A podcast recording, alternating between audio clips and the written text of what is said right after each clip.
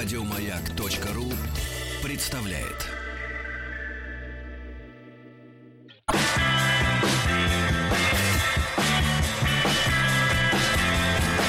Сергей Стилавин и его друзья на маяке. Друзья мои, вы... Доброе утро, Владик. Доброе утро. Вы не поверите, но я, честно говоря, вместе с вами не ожидал, что сегодня на работу выйдет Тим Кирби. А он... Вот вы слышите его тяжелое дыхание. А, да, это он. Здравствуй, Тим. Доброе утро, Сергей. А, Я это сделал, или лучше сказать, судьба меня спасла. Спасла судьба, да. Значит, я напомню, э, товарищи, для тех, кто в понедельник обычно любит отсыпаться после э, тяжелых выходных, э, что э, вчера Тим пришел на работу с э, тяжелым камнем на душе. Э, он взял на себя грех. Грех.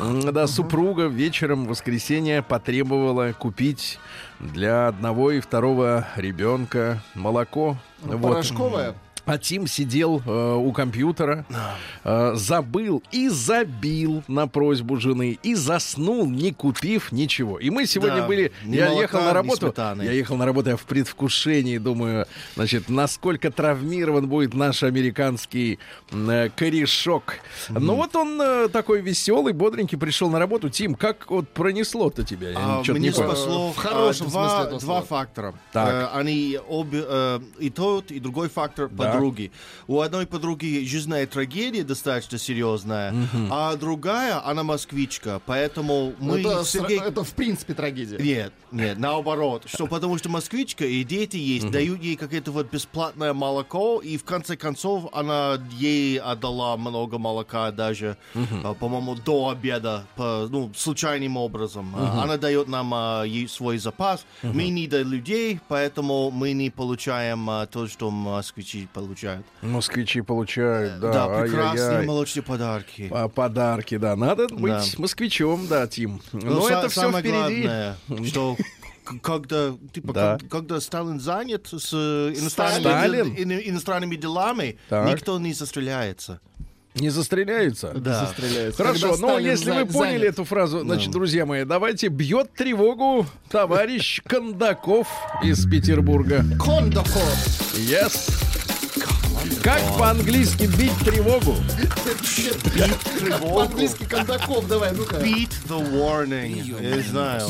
Кондаков скажи по-английски. омбудсмен Кондаков или что-то типа того. Класс. Пишет нам Кондаков. Алексей. Юрий Кондаков. Today Нет, не, не Юрий. Алексей, Oh, Алешенька. Алексей. Алексей. Алексей. да, мне очень нравится. Алексей. Не путать с Алексеем вторым. А, Я, Значит, а. Сергей, я, обещаю, Я обещаю не путать. Ну хорошо. Итак, Алексей Кондаков из Питера. э, Вот вчера мы, друзья мои, вас проинформировали о том, что при пересечении на собственном автомобиле границы э, нужно позаботиться о том, чтобы в автомобиле не оставалось средств самообороны. Потому что на границе вот с Финляндией, мы вчера об этом говорили, у людей изымают перцовые баллончики. Ну, не знаю, как насчет бит, э, ружей, капканов. Э, вот, не знаю, как с этим, но за баллончик штраф 72 евро. Плюс потеря времени. это минимальный А теперь штраф. новая проблема, но не на, э, так сказать, не про автомобилистов. Сергей, здравствуйте. Хочу вам предложить тему для обсуждения. Сейчас будем обсуждать, Тим. Мгм. Вот. а, подбирая отель в Турции для отпуска, Прекрасно. Да. А, с удивлением обнаружил, чего не замечал прежде. Да и было ли такое раньше, спрашивает Алексей у наших слушателей. А, многие отели в Турции не пускают к себе одиноких мужчин. Да ладно. Ого. Так и пишут. а. Так и пишут. И Алексей спрашивает, почему же одиноких? Звучит как-то унизительно. Если я просто хочу съездить один отдохнуть. Очень непонятная дискриминация. Э, Прошу разобраться, чего боятся эти турки. Если будете поднимать эту тему, дайте знать. Как будет по-английски «дай знать»? Let us know. Нет, лето сноу, лето сноу, лето сноу. Это про Крисмас, я понял. Вот, ну и, соответственно, с интересом слушаю ваши с приятным юмором и оптимизмом эфиры. Э, Дорогой Алексей, э, дело в том, что надо понимать, э, видимо, отели Турции, ну я не могу за них отвечать, но вот моя версия, что они пошли навстречу, наверное, жалобам э, женщин. Женщина. Ну да. Да, которые хотят оградить себя от внимания кабелирующих элементов. Кабелирующих. Это значит ведущий себя как э, собака, которая хочет э, найти эм, э, себе собаку-женщину. Ну, более Ненадолго. того, а, Да, в случае, например. Таиланд, если мужик в одиночестве поедет в Таиланд, это чтобы использовать местные ресурсы, как сказать. Местные ресурсы mango and э, да как там да. Mango and Э, man in skirt. Вот. А, это его задача там. И, по-моему, в Турции они не, Да. не осматривают. Вот спрашивают, какое их дело турецкое? До наших одиноких мужчин. Вообще, почему их называют одино... Lonely men? Да? А, я не Lonely знаю, men. может быть, это перевод с турецкого, это звучит логично. Скорее- Скорее Lonely Владик, ваша Hunter. версия. Вы- Lonely Hunter, наверное. Ага, Lonely Heart. А вот скажи, просто, Владик, вы когда-нибудь один выезжали за границу? Один не- не- Вообще никогда в жизни? никогда. Ни разу? Либо Один? с коллективом, с группой. Нет, А, не то один есть ни всегда разу. были под присмотром. Конечно. А вы, Тим? Конечно. А, а, На курорт один, на море. Один. Никогда Нет. в жизни. Нет, мне лучше тратить эти А деньги вы на жизнь. один выезжали, Сергей? Вот так, просто чтобы один? Да. Да. А, а что, чтобы гулять? Все, все. Прием Чтобы корреспонденции гулять. круглосуточно. Адрес стилавинсобакарка.ру Какой ужас. Фамилия Стилавин 2Л. Вопрос, Сергей, как будет на русском? Есть слово двойное, тройное, Да. а как единое? Единый. Единый. Нет, Но е- потому что э, на английском это будет тогда единый маш- мужчина. Единый мужчина. Да, Да. single man. Нет, нет, в- Это одинокий, одинокий, одинокий, скорее, правильно, да, одинокий, Да. сам по себе мальчик свой собственный. Да, значит, вопрос э, пришел от э, товарища. Если крамолот, будем тормозить, Ну, правильно? конечно, обязательно. тормозим, а так, добро пожаловать. Здравствуйте, уважаемый Сергей. Практически каждый день будней слушаю э, шоу на маяке утреннее, а с вопросами об автомобилях, с вопросами всегда обращаюсь к каналу Большой тест-драйв. Да, там есть два упыря, готовых Который ответить. Ответить за все. Да. Значит, уважаю вас и Рустама Вахидова. Значит, да-да-да-да, спасибо за труд. Спасибо за оценку, дорогой товарищ. Сейчас Не за э, что, подпись, друг. подпись, а подписи нету. В самом... А, Павел. Павел.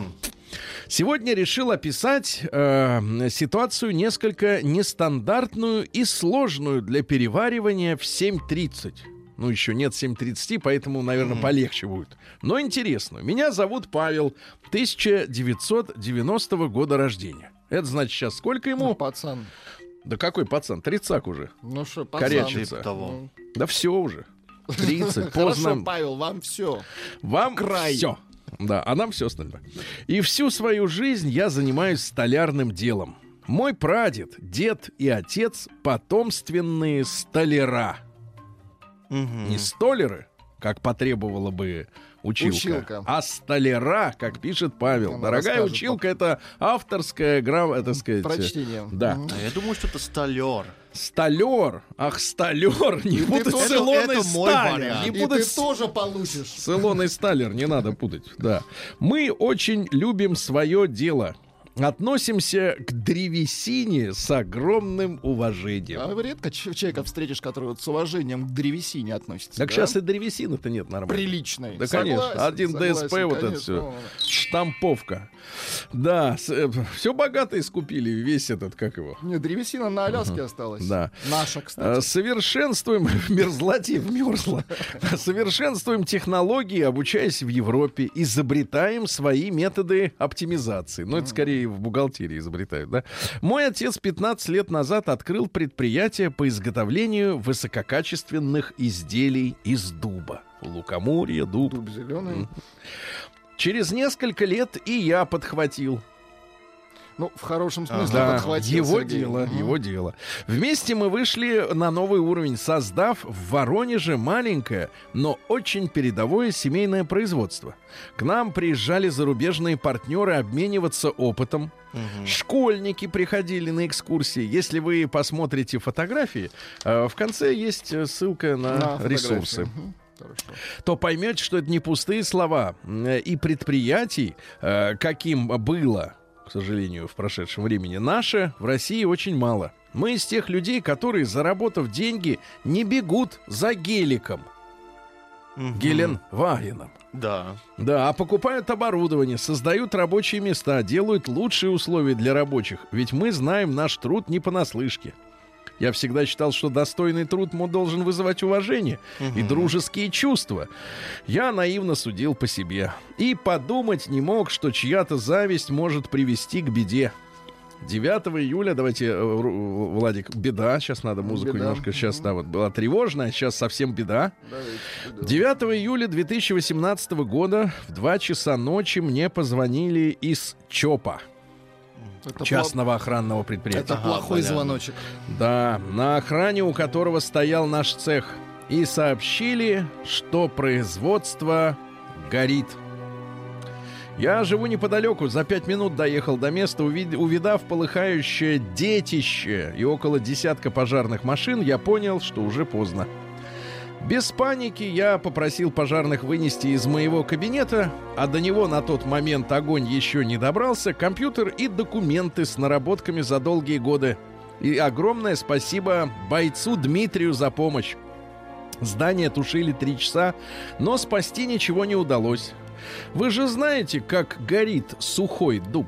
Древесина, конечно. Там его так не остановишь. А его там было 50 кубов. 50 кубов. Как я был рад, что брат в ту ночь гостил у отца. Я позвонил ему, чтобы он поутру сказал папе о беде и напоил лекарствами. Больше всего пугал вопрос, как переживет это отец. А он у нас кремень. С ним все хорошо. В 8 утра сотрудники стали приходить на работу. Сорокалетние мужики плакали, женщины рыдали, приехали друзья и родные помогать разгребать завалы. 17 семей остались без работы. Около 20 готовых объектов сгорело, передовое оборудование и красивое здание уничтожены. Полиция, пожарные инспекции из разных ведомств, электросеть, горгаз и так далее, все эксперты подтвердили, что был умышленный поджог. Опа. Это и очевидно, что в здании с высоким уровнем защищенности электропроводки в ночь с воскресенья на понедельник самовоспламеняться нечему. Страховки не было. Вот мысль. Не думал, что у меня есть враги. А суммы потерь в десятки раз превышают стоимость моей квартиры, машины и всех пожитков. Собрав волю в кулак, мы за две рабочие недели сумели найти помещение в аренду, занять денег на покупку примитивных станков и запустить в работу мини-столярку, сохранив рабочие места для части коллектива. Мы стали отдавать долги клиентам, хотя пункт в договоре о форс-мажоре освобождал нас от обязательств. Посчитали, что так лучше, порядочно. Сделав два коммерческих заказа, получалось отдать один сгоревший и не заработать себе ни копейки. Но с Божьей помощью живем и работаем, плавно выходя из минуса в ноль. Вот. а, так сказать, полиции левобережного района Воронежа абсолютно пофиг на наше производство. Она не сделала абсолютно ничего. Хотя могли проверить записи городских камер, отработать версии, биллингануть номера. Возбудили дело лишь на бумаге, и только после жалоб из кабинета по нашему вопросу не выходил ни один сотрудник. А ведь не сарай сгорел. Власти помнят о предпринимателях только тогда, когда нужно платить налоги. Вот и обещанная помощь производственникам и малым предприятиям. Депутаты отмолчались. Интересный факт, что в Воронеже примерно через месяц злоумышленником был подожжен дом депутата. И что вы думаете?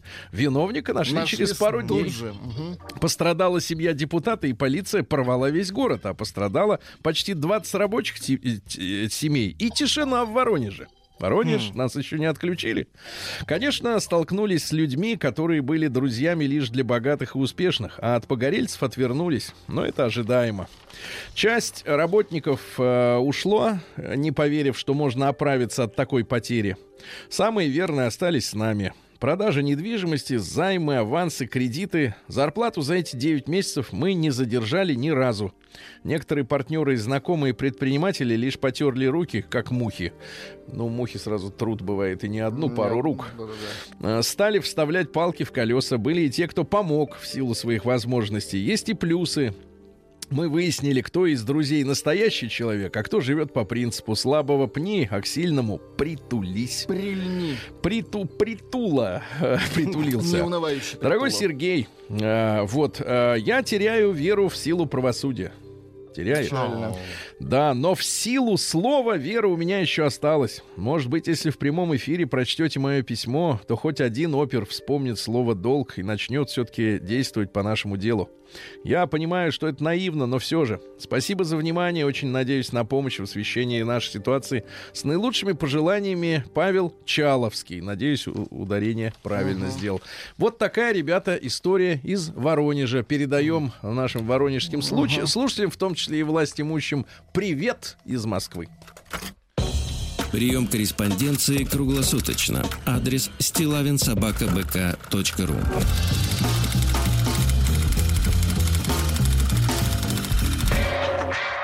Фамилия Стилавин 2Л. Дорогой Владик и дорогой Тим, Так, а, есть письмо другое с подписью. Мы его сейчас начнем читать, а продолжим потом. А, Давайте. подпись такая: аноним из анонимного города. Вот это был Павел. очень. Вот это был Павел из Воронежа, а вот аноним из анонимного. это На, Омск. на да, на у Омска есть имя. давайте так. Народный Великая. аноним. Звучит Не, эротично. ну как-то народный. Ну а как? Ну, как Из на- на- Аноним из народа. А может и не из народа, кстати говоря. Давайте узнаем. Не знаю. Народному омбудсмену. Доброе утро, Сергей. Начну издалека.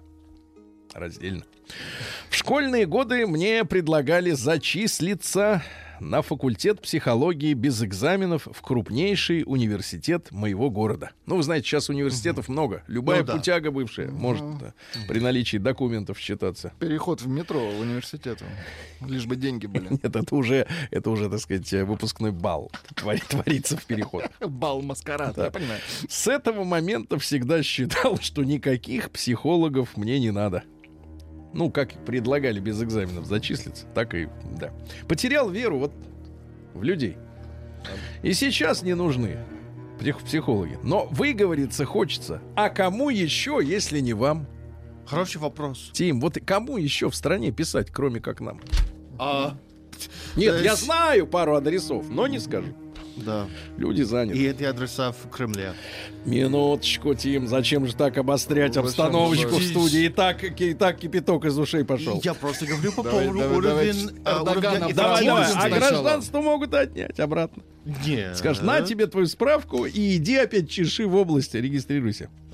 Пару месяцев назад уволился с нелюбимой работы. Пытаюсь зарабатывать какие-то копейки на фрилансе. По утрам, а теперь внимание, Владик, по утрам веду утреннее шоу на местном радио, где получаю сумму, равную стоимости проезда от дома до работы. Надеюсь, месячную. То есть любимое дело есть, а денег нет. Нет. Мгм. Я так и представляю, сейчас сидит э, миллиардер, деньги есть, а любимого, Любимого дела, дела нет. Прочтем завтра продолжение этой истории от анонима из анонимного города. День дяди Бастилии пустую прошел. 80 лет со дня рождения. Ух ты, а ей уж 80.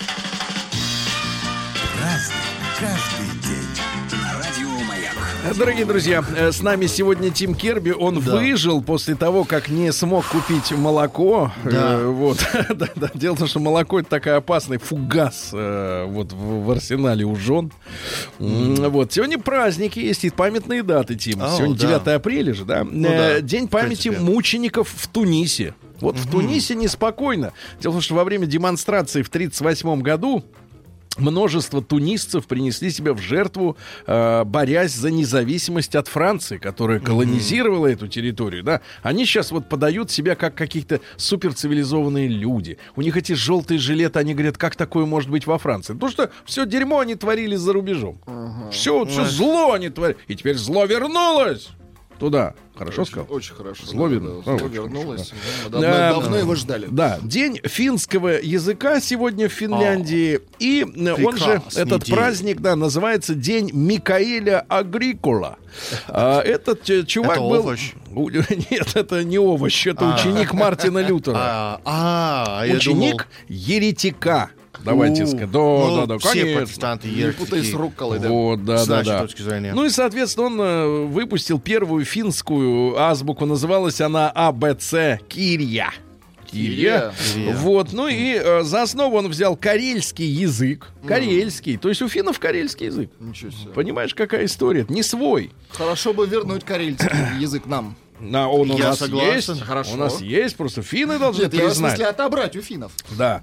Ну и дальше еще э, русский народный праздник Полурепица. Очень хорошо. Полурепица или, или Матрена Наставица, или Наставица, Наставица скорее. Э, Так вот, э, Матрене давали два прозвища. Одно из них Наставица было связано с тем, что весной после больших оттепелей поверхность снега покрывалась твердым настом. Можно проскользнуться и сломать себе, например, ключицу. Вот также наставицами называли чибисов. Чибис это На птица. дороге Чибис. Помнишь Ау. песня? Нет? С детьми мультики А-а. смотришь? Понимаю, Нет. ничего не делаешь. Мультики с людьми Но смотришь. мультики аниме Чиби это другое. Не то, не то, не надо. Вот эти, не те мультики. Не туда пошел. Так вот, эм, э, просили у Матрёны урожая репы. Это одно из главных ингреди... один из главных ингредиентов в крестьянской кухне. Кстати, репа пареная. Пареная имеется в виду приготовлена в теплой печи в течение ночи. Репу клали в горшочки в теплую печь, она к утру доходила и была очень вкусной. Кстати, репа и в сыром виде очень вкусная штука. Сейчас и так и просто и не купишь репу. В некоторых местах это называлось полурепицей, так как было принято делить все запасы на две части. Одни едим, а другие НЗ, неприкосновенный э, запас. Ну и люди э, подмечали, э, щука лед хвостом разбивает, Так. Э, Вешний ледок, что чужой порог, ненадежен. Ненадежен. И, наконец, Чибис прилетел, воду на хвосте принес. Очень хорошо. Вот хорошо, да. В хвосте воду. Каждый Много воды. В хвосте. на. Еще не под хвостом, конечно. В 1609 году, друзья мои, печальное событие из истории Европы. Э, из Испании изгнали марисков. А марийские это были мавры, которые приняли христианство. Вот, э, то есть они приняли, как бы все, начали жить честь по чести. выгнать? А выгнать, потому что, естественно, э, вражда. Вражда. Вот, рознь. А. И им, значит, например, в вину вменяли э, излишнюю чистоплотность. То есть Да все ладно? вокруг ходили грязные, а эти, значит, умывались как следует везде. Вот, их выгнали, бедных людей. В 1667 в Париже прошла первая в мире публичная выставка искусств. То есть, как бы вот э, раньше-то как, э, цари, герцоги, князья всякие смотрели на искусство. А теперь, говорят, приходите смотреть на искусство. Вот, ну пришли, ничего не поняли. А В 1669-м, Владик, вам понравится указ Петра Первого о наблюдении чистоты в Москве и о наказании за выбрасывание ссору и всякого помету на улице и переулке. Очень хорошо. Слушайте, я Правильно. каждый, вот каждый день, я достаточно много провожу времени, к сожалению, э, за рулем, да, э, но трачу это время на аудиокниги, так что хоть какая-то польза, но суть не в этом. Я постоянно вижу, как из машин э, различной стоимости, от мерседесов и да? геликов до э, самого, так сказать, задрипанного автопрома, гнилого, э, люди, значит, выкидывают грязь. Я очень хочу, чтобы э, вот в Москве же сообразили с так называемым приложением активного гражданина или что-то в этом роде, где люди ходят и фотографируют, например, неправильно припаркованные на газонах тачки. Отправляют, соответственно, да. Я жду, когда записи с видеорегистраторов, где будет записано вот номер этой подлюки, и то, что он выбрасывает свиньи, из окна, свинья, подлюка, выбрасывает свой вонючий окурок. Вот я жду, когда Согласен. можно будет отправить эту запись, чтобы хотя бы 500 рублей с этой сволочи сняли. Хотя, мне кажется, Нет, Сергей, 500 их не исправит. Я да. никогда не выбрасывал окурки из окон. Так. Особенно Потому потому, что не курил. Но в целом хочется свободу это делать, если что. Это ты что, свинота, что ли? Это на что- Оказывается, да. Ах Свобода, свобода любви. Нет, не, мне кажется, как-то как-то поторопились мы тебя, конечно, Нет. так вот принять в свои ряды. Поторопились. Надо было тебе еще исправительный срок дать. В 1747 э, в Лондоне по обвинению в государственной измене казнили 80-летнего Саймона Фрейзера. Отрезали ему башку. Это был последний человек, О. которому отрезали голову. Но ему было уже 80, он говорит, ай, Поэтому ладно. Какая разница? Да, он в 1700... Он привык к старым традициям. Хорошо, отрезайте. В тысяч... Только быстро. В 1799 году английский химик Хэмфри Дэви обнаружил, что веселящий газ Так, так, это так. закись азота, которую да, всякие стрит-рейсеры прыскают в двигатель, чтобы ненадолго ускорения. резко поднять мощность да, мотора. Так вот, обнаружили, что у этого газа есть анестезирующие свойства и низкая наркотическая зависимость. То есть, типа, можно дышать и сно. Кстати, вот эта вот закись азота, помните, было очень шумное ДТП на- в Питере, на Невском недавно, вот, кажется, в прошлом месяце. Там людей, людей, по- да вот он, черт этот говорил, да, что он А чё дыхнул и забыл, что с ним происходит. Вот, понимаешь, вот он газ так. Кстати, в пищевой промышленности соединение зарегистрировано в, э, в качестве пищевой добавки Е942. Проверьте, ребята, на упаковке. Ну, Короче, это упаковочный газ. Э, Например, сосиски вот в вакуум зап- запаивают, туда прыскают этот веселящий газ, но не надо дышать, не надо. В 1802 году... Нравится, как сосиски пахнут. Копченые. Да, класс. Эх, в 1800... Ну, Это- там, это всё из-за газа. Там мясо есть вообще, в принципе? Нет, Или конечно, просто один коп- газ. или Один копоть, газ, копоть, копоть, Конечно, да. копоть. В 1802 году Элиас Ленрот, француз, э, финский, простите, фольклорист, который записал у финского народа Так. и опубликовал карело-финский замечательный эпос Калевала. Э, Я вам, конечно, прочту, э, прочту, конечно, да-да-да, вот эти, так сказать, э, строки замечательные. Они меня э, в далекую юность отправляют, да. А, есть, э, простите, не колевало, есть умные поговорки от автора. давайте Давайте, умные поговорки. Средь лягушек и жаба за красавицу сойдет. Хорошо. Хорошо. Самое радостное в празднике его канун.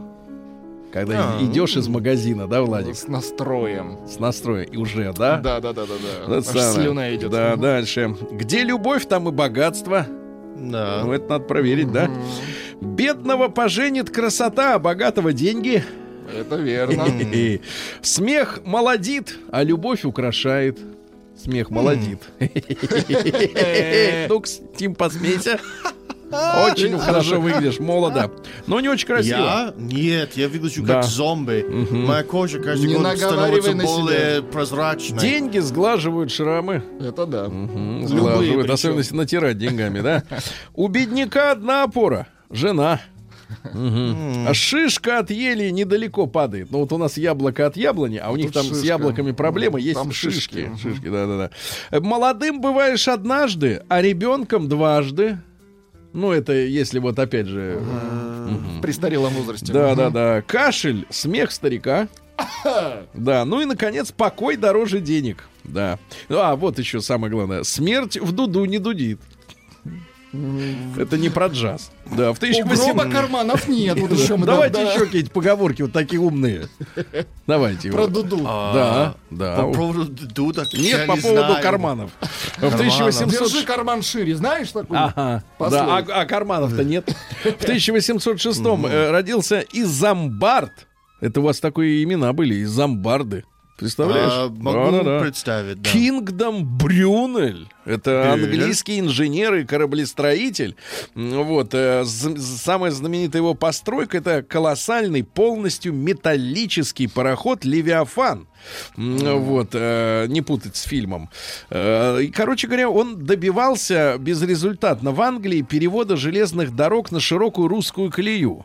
Потому что, значит, вот некоторые говорят, зачем мы это сделали? Ну, конечно, по одной причине. Первая причина это чтобы э, немецкие паровозы не могли сразу Ну поехать так прямым ходом. Нет, не даже не устойчивость, больше, большую массу может И вести. большую массу, Чем ну шире да, по- естественно. колея, тем большую массу может вести паровоз и погоны. В 1821 Шарль Бадлер, вот оно, это ваш расцвет, сейчас будет Владик. Давайте. Французский поэт, я за- Поэт-песенник, выписал давайте. его новое стихотворение, ну, Новое? которое прежде не читал Это вам. Сейчас дописали уже после смерти. А, да, он Новое. посещал клуб гашишистов. А, вот. Ну тогда это было, при- так было принято. Как официально звучит. То есть он был гашишист. Ну, гашишист, да. Вот. Ну и соответствующие стихи давайте романтические. Роман... Не грустные, а романтические. Мой котик, подойди и ложись ко мне на грудь, но когти убери сначала. Хочу в глазах твоих красивых потонуть в агатах с отблеском металла. Как я люблю тебя ласкать, когда ко мне пушистой привалясь щекою, ты, электрический зверек мой, в тишине мурлычешь под моей рукою. Это все женщине, кстати. Ты, как моя жена, ее упорный взгляд похож на твой, мой добрый котик. Холодный, пристальный, пронзающий, как дротик. Дротик. И соблазнительный, опасный аромат исходит, как дурман, ни с чем другим не схожий, от смуглой и блестящей кожи. Как вы понимаете, это не котик. Не, ну, ну, и, наконец, вот красиво, давайте, да, давайте вы- вам еще. А давайте. ведь клуб посещал. Красавица моя. Люблю сплошную тьму в ночи твоих бровей покатых. Твои глаза черны, но сердцу моему отраду обещает взгляд их. Твои глаза черны, а волосы густы, их чернота и смоль в союзе. Твои глаза томят и манят, если ты, предавшийся пластичной музе, и нам доверишься, отдашься нам во власть, своим пристрастием потакая, то это плоть твоя. Смотри и веруй в сласть, она перед тобой нагая. Найди на кончиках налившихся грудей два бронзовых огромных ока. Под гладким животом, чтоб бархата нежней, смуглее, чем жрецы Востока, разглядывай руно. В нем каждый завиток, брат шевелюры неуемный. О, этот мягкий мрак, податливый поток беззвездной ночи, ночи темной. Ну, подлец хорошо, конечно, Бадлер, укладывает. Бадлер. А представьте, вот вы бы то же самое по-французски читали, а? Да? Может, предлагает, может но- быть, нам а, стоит открыть клуб гашишистов Нет, это дорого. В плане, в плане... в плане лицензии. Тут лицензия такая. Лицензия это срок. Нет уж, товарищи, лучше почитаем. Давайте клуб э, любителей поэзии. Да, Правильно? да. Так дешево Гораздо и сердито, и сердито.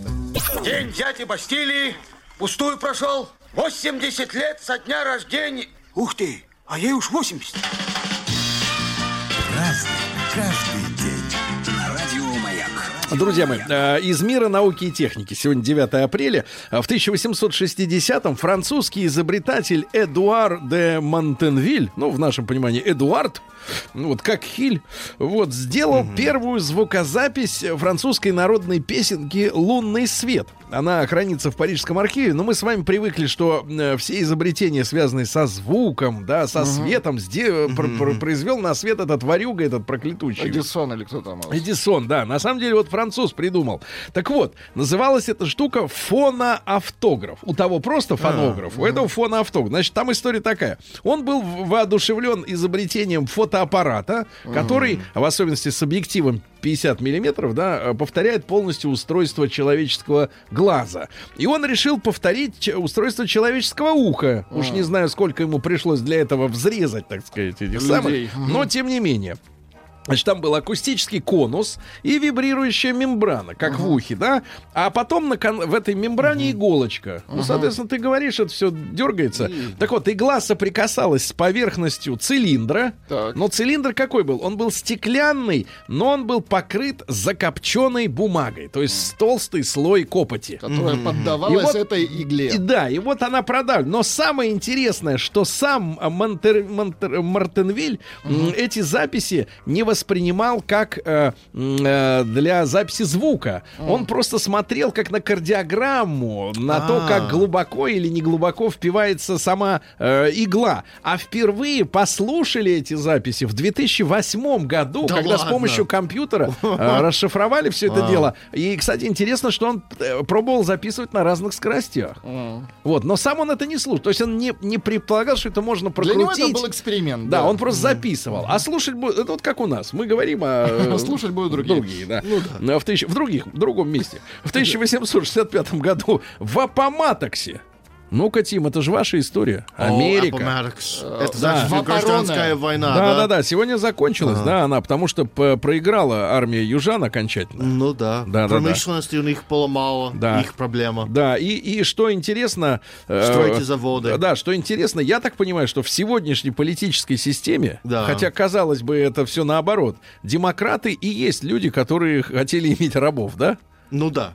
Вот бред-то в этом Ну да, заключается. все противоположно, потому что демократы обвиняют республиканцев в расизм, что не любят африканцев, Ага. а они все были рабо- рабовладельцы тогда. Демократическая партия это те, кто скупали негров в Африке. Бред. Вот, вот прикол.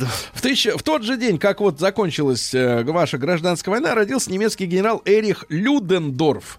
Э, это главнокомандующий на Восточном фронте, потом и всеми войсками Германии. Потом он вместе с Гитлером в 23-м возглавил фашистский путь э, в Мюнхене и присел. Э, Вот. Ну а после войны э, говорят, что э, очень ненавидел этих политиков. Говорят, что политики в Германии, ну вот после Первой мировой войны э, решены были патриотизма и национального духа, а вот Гитлера очень уважал, а тот его уважал. И они как бы друг с другом возьмутся за ручки, да и гуляют Ну и по давай тюремному, уважать. по тюремному дворику, да. Ну и после смерти Гитлер его похоронил со всеми почестями. Да, да, да, да, да.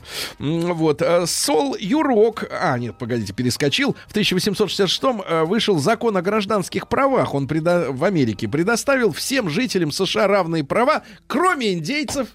Ну вот как так, Вот почему вы не даете индейцам права? Почему вы не... Я не знаю, Вот потому что они живут на резервациях, Да потому что которые сволочи вы. Сволочи. своими Да государствами сейчас, внутри государство, государства. пойди давай, подвинься. В 1898-м Пол Робсон родился, замечательный негритянский певец, его обожали в Советском Союзе, а у вас его расистски унижали в Америке. Пол Робсон. Пишется Пауль Робсон. Что-то нет его. Пауля. Нету? Эх, Владик, жаль. Ну ладно, что же, бывает и так, да. А, в Точно тысячи- певец. По-моему, он пианист, Поль Робсон. Нет, Нет, это не певец, певец, да. Пел гораздо ниже голос у него. Если замедлить, то будет как у Пола, По- Поля Робсона. А, В Царицыне сегодня, в 1913 году, то есть это ныне в э, Волгоград, открыто трамвайное движение. Вот первая трамвайная линия 10, кил- 10-километровая соединила центральную и за Царицынскую, а, это же река Царица, э, части города. Но сегодня в Волгограде есть трамвай-метро. Он как бы Да, едет... да, я ездил по Ездил, ней. он как бы Да. едет сначала сверху, а потом раз и А вниз. потом ты уже в метро, Да, но да, в да. трамвае. Да, в 1924 году Николай Васильевич Панченко, поэт замечательный, родился. Э, Ну вот смотрите. А, гимн он поет, Поль Робсон. Ну, конечно, гимн. Ну, конечно. Ну, сказать, как тут вы да. Friendship Вот он наш will ever напоминает мне. Для тебя поет, черт. Ages. на английском, да. Да-да-да. На- Хороший навещания перевод, записал. кстати. Молодцы, ребята. Да-да-да. Лучше, чем я смог делать с Да, Гуглом. вот, или, например, когда закат, когда дергач. А, Недавно попросили, чтобы я перевел очень достаточно серьезный документ для правительства России. Для Я правительства. даже не могу представить, какая каша я, какую кашу я им отдал. Гад ты! Теперь из-за тебя наше Нет, правительство совершит ошибку. все равно я тупой. Получила кашу. Друзья мои, ну что же, э, Хью Хефнер сегодня родился, это основатель журнала Playboy. Э, В начале Playboy на самом деле занимался в том числе и политическими публикациями. Потом к нему пришли и говорят, титьки пасти, остальное все забудь. И пригрозили по морде надавать. Вот он и стал только женщинами заниматься. Женщины, говорил Хью, и есть сексуальные объекты, sexual objects. М, Если бы это было не так, у нас бы не было следующего поколения. Но это не значит, что они не являются людьми. Вот собака. а. Э, Вот. Э, В 28 году Совет народных комиссаров СССР принял план постепенного вытеснения кокаина и героина водкой. И к 1930 году план был выполнен. Да, но с гражданской войны слишком много было наркоманов. Надо было как-то пере- переводить на мирные рельсы. Героиновых, да? Карл Перкинс родился. Это вот ваш, опять же, с Blue Sweat Shoes, да? Ага. Жан-Поль Бельмондо родился, великий человек. Есть у нас... Вот, да, да, конечно, это он Жан... Цитаты. Умирал Цитаты. А, женщина — единственный подарок, который сам себя упаковывает. Да, да, да, да, да. А, или, например, женщина, которая сдается слишком быстро, потом организует сопротивление методом диверсии. Да. Ну, Виктор Степанович Черномырдин сегодня тоже родился. А, какие цитаты из Виктора Степановича? Ну, вот такие. У меня к русскому языку вопросов нет. А у меня есть. Ну, так потому А, что ты кто? Да. А, наврали насчет Саймона Фрейзера. Не он был последним, кому Не отрезали он. голову. Последние А. цифры 0019. Не вытесняли героин водкой. Не вытесняли. И. Робсон вор в законе. Да, и, конечно, хочу позвать еще Елену Ивановну Кандулайнин. Да, да, да, женщина.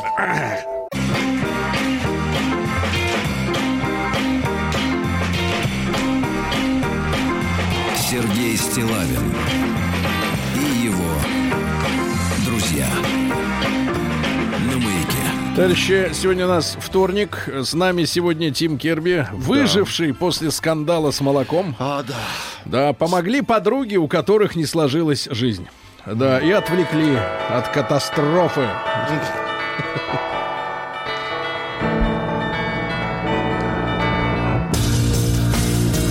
По поводу катастрофы. Секунду. Зона 55. Итак, Омск. Может быть, у кого-то возникнут иллюзии, что хуже некуда. Но есть куда. В Омске разваливаются фонарные столбы. Пришли в негодность. Ва- Это первый раз, который я об этом услышал. Это вот точно. так, да. Вау. В Омске задержали банду форточников. Молодые амичи грабили квартиры, пробираясь через пластиковые окна. Да-да-да. Омский учитель, ну, видимо, от тоски какой-то, нарисовал в своем подъезде белку, стрелку и Гагарина. Гагарина, видимо, по памяти. Дальше. Амич зашил наркотики в плюшевую свинку и отправил ее посылкой через почту России. Класс. Полкило наркотиков. Остальное игрушка. Почта России. Ну и пару- Свинка Да, дойдет. Да, да, да. Но год свиньи же. Это как вроде, ну, опоздал. Это и привлекло внимание. А Мич, ожидая электричку, вытащил из кармана спящего телефон. Ну, это мелочь. Ну и, наконец, просто лирика прекрасная. Омскую леопардиху Лолу, Так, только начавшую верить мужчинам, так, грубо отверг жених. Ужас. Грубо. Шла вон.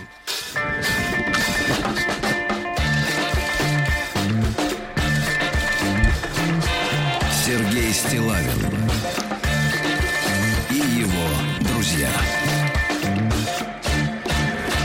Маяке. Так, друзья мои, ну что же, э, Минпросвещение, Министерство просвещения, просвещают. Ага.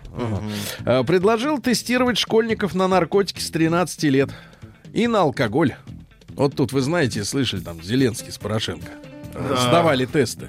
Но я читал э, лекцию у, у уважаемого мужчины, и оказывается, что разные анализы есть, например, на употребление алкоголя, грубо говоря, вчера, А. и на хронический алкоголизм. Разные маркеры. Ну, просто О. разные. В- Вопрос, когда проверяют? При В 13 лет. Просто на день рождения? В- На тебе подарок. Ну, не стаканчик. обязательно на день Не рождения. обязательно на день рождения. Можно, в Можно другой на любой день. хороший день. Погожий. Как раз. А рыбак из Петербурга, ну это, мне кажется, скорее замануха какая-то. Рыбак из Петербурга нашел в корюшке золотое колечко. Да ладно. Ага. И чуть не зажарил его. Вот, Отжарил чё, кольцо. корюшка сейчас ведь идет, идет уже? Да, да, идет? да. Владик, а почему Я вы, ел- вы без я ел удилища? Ну, ел, ел. Удилище у меня всегда с собой. Да, всегда. хорошо. А, российские мужчины живут на 10 лет меньше женщин. Вот по-прежнему ничто вот их не берет, ты понимаешь? Ничто не берет. Вот на 10 лет меньше. А в это время, Да. смотрите, в это время э, вот совпало так. э, число браков в России, зарегистрированных вновь, достигло минимума с начала 20 века. Если в прошлом году, в 18-м, зарегистрировано бы- было м, 917 тысяч браков, да? А, то это на почти 13% меньше, чем годом раньше. На 13%. И падение абсолютное. Ну и, наконец, просто хорошее сообщение. Вот в Воронеже создадут гигантский портрет А.Б. Пугачевой из еды. Из еды. А потом сожрут. То есть портрет может пропасть. Наука и жизнь. Да. Ну что же, на тему работы, дорогие дру- друзья. Э, приходить на работу раньше 10 утра это стресс. Это стресс. Вот видите. Да, поэтому вы до 10 утра не напрягайтесь. Не Вы на так бой. делайте вид, что вы хобби. У вас хобби здесь, да? Дальше. Ученые рассказали, почему иногда хочется солененького. Вам жена когда-нибудь говорила, хочется солененького. По-моему, нет. Сладенькое, да. А отец Солёненькое, вам говорил, А- хочется огу- солененького? Огурчик. Грибочек. Нет, это, это, Черемша. больше, это больше я хочу. вот Вы такое. хотите. Так вот, смотрите, это э, жажда солененького обусловлена инфекциями, которые в виде паразитов живут в вас. Если очень хочется солененького, значит, в вас живет паразит. Паразит, да, да, да. Ученые выяснили, что жалобы других людей разрушают наш мозг, поэтому жаловаться нужно только самому. Только самому. Остальные начинают жаловаться, посылайте и бегите, иначе разболится башка. А, Ученые считают, что окружающий наш мир это иллюзия. Это либо компьютерная симуляция, э, а окружающий мир это вообще матрица. Ну, такие слова все чаще звучат. Вот теперь шотландские специалисты применяли квантовый эксперимент и доказали, что эта теория не безосновательна. Вот, например, э, одно из таких, э, один из тестов заключался в том, что одно и то же событие два разных человека трактовали по-разному, хотя вроде бы э, одно и то же. Значит, и видят, и воспринимают одно и то же по-разному, да? И это не только женское умение трактовать слова э, по-своему, да? Это вот мы все в какой-то иллюзии. Ну и пару сообщений. Ученые выяснили, кто же счастливее, владельцы собак или котов. Давайте. Владик. А, собачники вдвое больше, э, более Да счастливы, как они чем... это считают? Ну так вот, по котам, по собакам По и считали, да. Я Но, им кстати, одновременно с этим выяснилось, что люди без животных тоже достаточно довольны жизнью. Ну и, наконец, э, Ну. прекрасное сообщение, как отследить э, распространение инфекций. В этом поможет ловушка для сбора комариной мочи. Причем поставить ее на года два. капитализма. Да. Ну что ж, сначала для Владика. Э, Названа самая пьющая профессия в США. В США. Да, да, да, да, да. Тим. Тим, ну-ка давай, Да. ты вот вспоминай свое детство, да? Ну, вспоминаю. Алкаши ж кругом, правильно? А Алкоголики. нет, наркота. Ну хорошо. Алкоголики были? Ну, Алкоголики ну, это реально, свет, если я- свет в окне.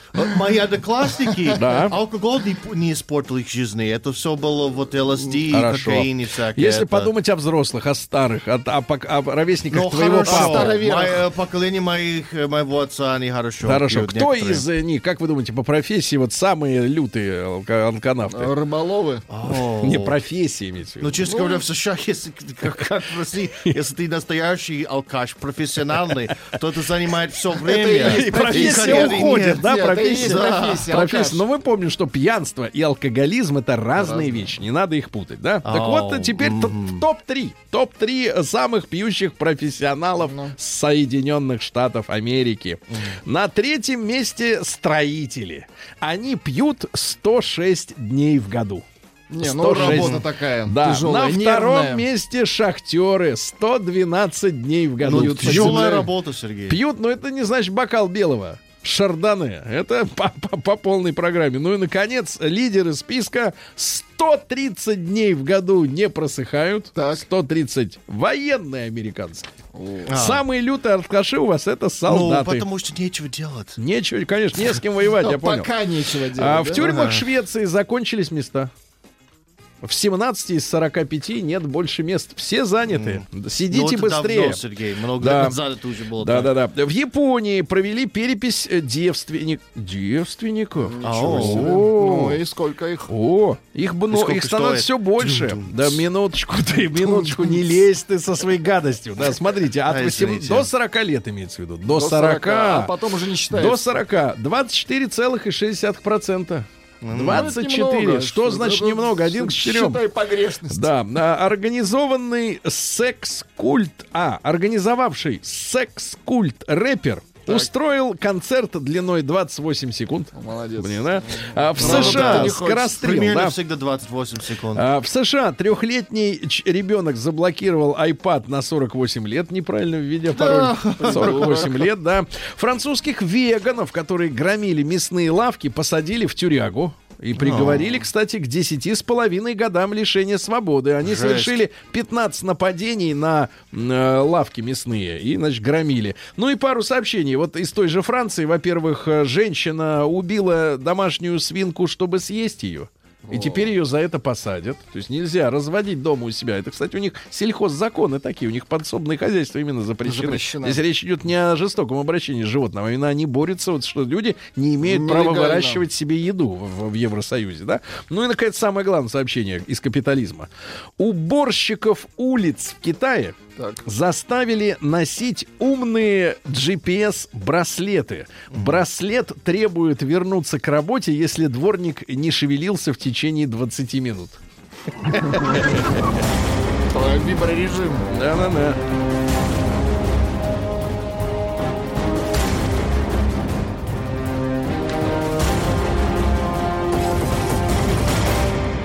Россия криминальная. Знаете, отголоски прошлого рубрика. В Калининграде мужчина нашел старинную бутылку с ядовитыми конфетами.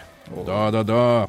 Вот, 25 бутылочек с ядом нашел. Ну, Где-то там прятали немцы для себя. Сто процентов Ага, немецкая. вот, да. Дальше. Житель Владивостока обиделся на знакомую, которая прислала ему через один из мессенджеров в День защитника Отечества э, смешное видео.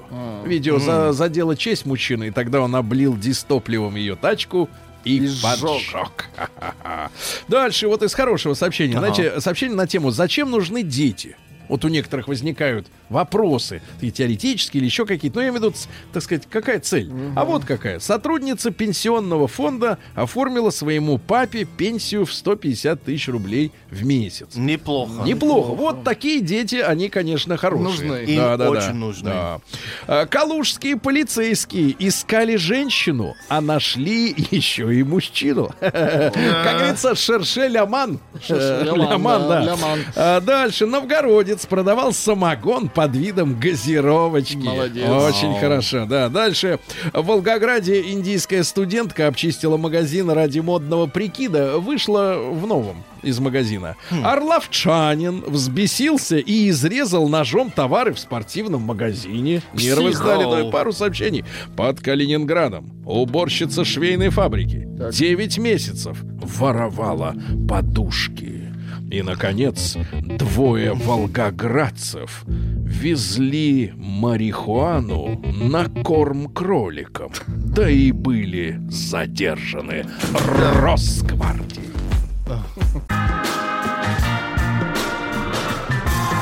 Сергей Стилавин и его друзья. Так, товарищи дорогие, сегодня к нам присоединяется э, выспавшийся, отдохнувший, разовалицый. Разовалицей. Разовалицый. От слова развалиться. Доброе утро, Сергей. Доброе утро, Тим. Доброе утро, Влад. Вы слушаете? только что вы- слышите темп? Только что вы слышали имитацию бодрячка. Нет имитацию темпа. Рустам, сегодня была новость. До 10 утра приходить на работу это стресс. Бессмысленно. Поэтому ты вот настолько несчастен. Да, приходите в 10. Хорошо. Так вот, э, Рустам пришел не с пустой рукой. Рукой, в руке была зажата бумага. В бумаге Но был... это не та бумага, Не та бумага, Сергей. не мягкая, да? А мягкую не надо зажимать. Ну, Так вот, нежнее, Ну да. нежнее, да, нежнее. Вот, так вот, друзья.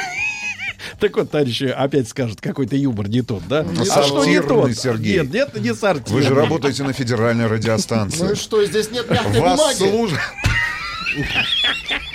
Тихо, тихо, не надо. Вот отлично, вот есть инструменты. Все есть. И у вас есть, да. Вопрос в том, сколько слоев, да. Значит, смотрите, а, российских школьников, давайте. Вот вы пришли сразу как-то вот сбили чувствуете, темп. не то началось. Да, российских школьников решили разгрузить. Разгрузить.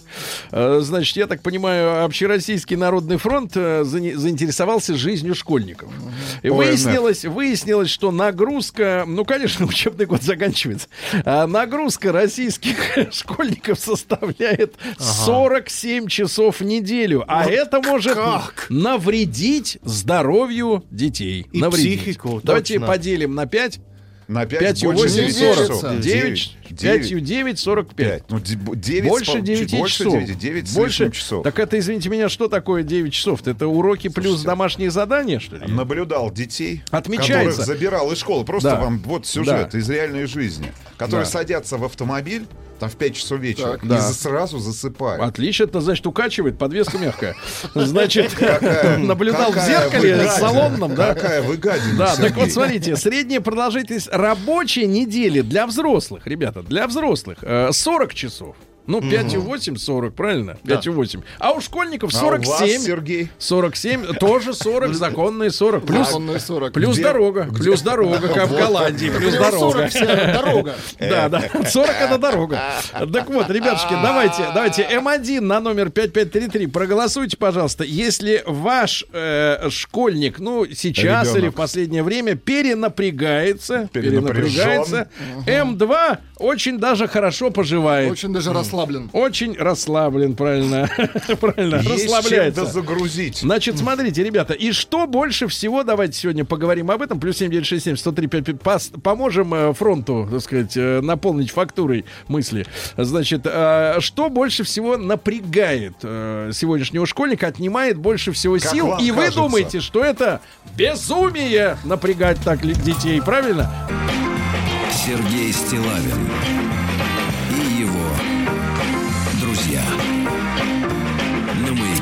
Ребятушки, итак, возвращаемся мы к теме дня. Я еще раз э, обращаю ваше внимание, что специалисты подсчитали э, загрузку наших школьников. Она составляет 47 часов в неделю, а взрослые в среднем э, корпят на работе 40. И это какая-то тупость получается, что дети, ну фактически ведь все говорят э, своим детям, школа, вот твоя работа. И так пафосно, да? Так а что, получается, ребя- ребятенки-то маленькие, у нас что, детский труд Они получается? что, ли? рабы школы? Рабы вот именно. Чего рабы, да? Или родительского э, амбиции, понимаешь ли? Так вот, 47 часов трудятся дети, а, а взрослые 40. Э, Ребятушки, М1 на номер 5533. Ваш ребенок перенапрягается в школе. Вы видите, что у него исчезли жизненные силы. Перестал улыбаться, тырить конфеты Не перестал. узнает родителей. Да, М2, да нет, ну ваш э, ребенок на расслабоне, он нормально, так сказать, в охотку, в охотку и в школу, и в кружки, И и в охотку. узнает. Значит, ну и большой разговор, э, значит, соответственно, плюс 7967 103 5533, наш WhatsApp Viber, значит, с вашей точки зрения, что больше всего наших сегодняшних, э, наших сегодняшних, завтра будут другие, но сегодня эти, какие есть, значит, детишек, э, что напрягает больше выматывает и, и забирает силы у них, да, сегодня, да, давайте. А вот, Сергей, хороший пример этой ситуации. Доброе утро. Дочка в третьем классе. Учится во вторую смену. Потом танцы. Вчера закончили уроки в 0.20 часов. И не Пол успели... первого ночи? Да, Слушайте. и не успели Это- сделать заготовки к поделке. Нормальная нагрузка, За только времени не хватает. Заготовки к 0,20. поделке. Мне кажется, дети должны спать уже в А 21.00. где комендантский час? Для детей. в наших городах. Лишить родительских Нет, а прав вы же не родителей. помните, в Москве вот была компания, это после 10 утра Да. без родителей выходить После на улицу 10 утра, нельзя. после 10 вечера. А, да, ну, а я бы и утром запретил им выходить. Не успел в школу прибежать. Давайте. Лешу послушаем из, из Реутова. Реутовский глашатый. Леш, доброе утро. Доброе утречко Так, всем, ты- Рустам Иванович. значит, давайте- доброе Алексей. утро. Давайте, сейчас будет история о прекрасном мальчике. Как зовут мальчика? Алексей. Иван, Ваня, который увидел, что папа, папа мерзнет башка, и он подарил ему ну, шапочку, шапочку, да, конечно. Торштайнер, очень Вот. крутая. Ну так а вот ты согласен с тем, что дети вообще перенапрягаются, брат? Ну, Сереж, смотри, ситуация вот в чем. Мне кажется, что вот э, в этом всем виноваты сами родители, которые пытаются сделать из своих детишек мегагениев. Типа, давайте, пусть ходит плавание, развивая- развивает плечевой аппарат, пусть ходит в хоккей еще, чтобы командно думал и быстро.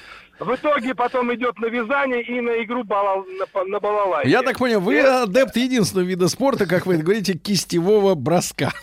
Нет, я-то адепт кистевого броска уже давно и, так сказать, можно сказать, на тренерской. Но, но могу сказать одну только вещь. Ну, Нельзя так напрягать детей. Вот Рустам Иванович правильно сказал, лишить родительский прах вот этих вот, Мгм. э, которые полдвенадцатого ночи закончили уроки. Они сами в школе были раздолбаями, Мгм. если не сказать. А теперь решили все свои несбыточные мечты да. или не сбывшиеся мечты выместить на, так сказать, своих э, отпрысках, типа, а вот мой сын будет гением, а Ага. вот это, это, в итоге кончится плохо. Да. И в итоге ребенок, он Мгм. достаточно личность. Ну вот вы скажите, Леш, у вас что, со счастливый такой розовый ходит, э, такой Да, выспавшийся? потому что он немножко э, приторговывает шмотом итальянским, зарабатывает себе бабло, старается быть независимым от родителей. Сколько Да, лет-то и- шмототорговцу?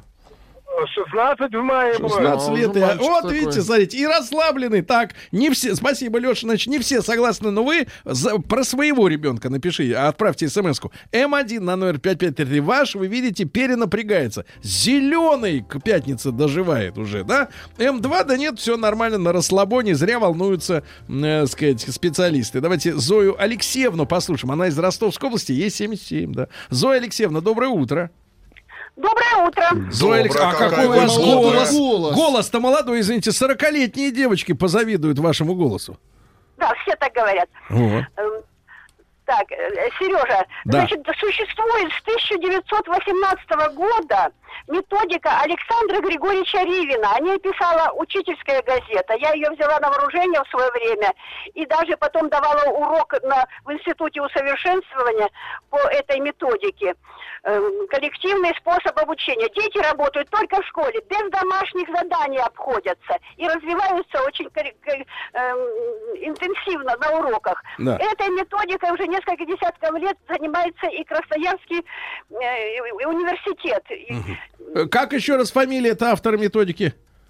Александр Григорьевич Ривин. Была такая Ривин. группа, потом их да, потом эту группу всю репрессировали, его не тронули в свое время. Да. Вот. Методика коррективный способ обучения КСО. Красноярский университет этим занимается. Да, но это на заметку специалистам из фронта, да, скорее всего, да. Спасибо большое, Зоя Алексеевна, за ценную информацию. Сообщение. Да. Доброе утро. Я считаю, школьники очень загружены. Но не школой, а домашними заданиями. Да. Вот где ад. И получается, что если все учит, э, детства нету. А если выбрать наоборот, то сразу становится отстающим. Нам в школе в разы меньше задавали. Да, вот давайте Вячеслава из Москвы послушаем. Слава, доброе утро. Доброе утро. Доброе утро. Да, да. Доброе утро. Вот Тим как раз почитал вот четкую историю именно про нас.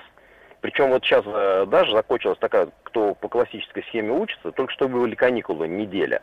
И вот в понедельник, приехав э, на дачу, мне жена показала задание по математике. Это шесть страниц столбцов, которые нужно просчитать, и в кажд... на каждой странице этих столбов три. Вот шесть с двух сторон. Вот шесть страниц, то есть каждый день ребенок должен только по математике. Вот, и когда, слушайте, э, я сказал своей жене, вы же скажете, что вы сейчас возмутились, и там предъявили претензии э, учителям, что на каникулы, когда человек должен хоть немножко э, выдохнуть, они сказали, нет, вы что, как раз каникулы это активное время, можно позаниматься как раз э, знаниями, учебой. Вы что? Так вы вынуждены в школу ходить, в секцию ходить, а на каникулах вы можете целиком сконцентрироваться только на домашнем задании. Вот этот бред, вот, например, вот моему десятилетнему третий класс, она э, ходит, да, дочка, вот я реально, она, конечно, в ноль часов не ложится, но вчера вот до полдесятого мы фигачили это несчастное домашнее задание, но анекдот в том, что хотя э, считается, что у нас единые стандарты, ничего подобного. Вот все ребята, которые учатся, да, так как мы на даче не живем, а приезжаем туда, мы показываем вот эти наши талмуды домашних заданий, они все говорят, что слушайте, ребят, ну переходите, живите здесь, переходите в нормальную сельскую школу. Вы будете получать 4 там э, строчки домашнего задания, быстро их будете прочитывать и отдыхать и наслаждаться там свободой. И копать, есть, да, это отлично. И копать, да. Да, Копать. прекрасно. Так, не везде, значит, а док-то творится, не везде. Давайте, а вот из Рязани, давайте, Евгения, послушаем, как там, Жень, доброе утро. Доброе утро. Женя, ну что, э, М1 на номер 5533 отправишь, перенапрягаются детки или М2 на расслабоне? М2, М2. Никогда первым номером не был. Вот, просто своего спиногрыза, несмотря на день недели, запрягаю либо в продленку, э, либо какой-то репетитор. А вы скажите, который- Евгений, а вы не хотите видеть ребенка с, рядом с собой? Вот? Вы угадали, Сереж. Я его 6 лет приучил ходить в магазин шапо- шаговой доступности Мгм. для своих так называемых э, для получения своих напитков. Вот. А когда наступает воскресенье, у него столько энергии, что я завидую просто. У меня столько энергии не было. Подкидываю гаджеты, планшет. Прекрасно. Это отец, «Пойдем». который не хочет видеть своего ребенка. Ребята, М1 на номер 5533, вы знаете. Сергей Стилавин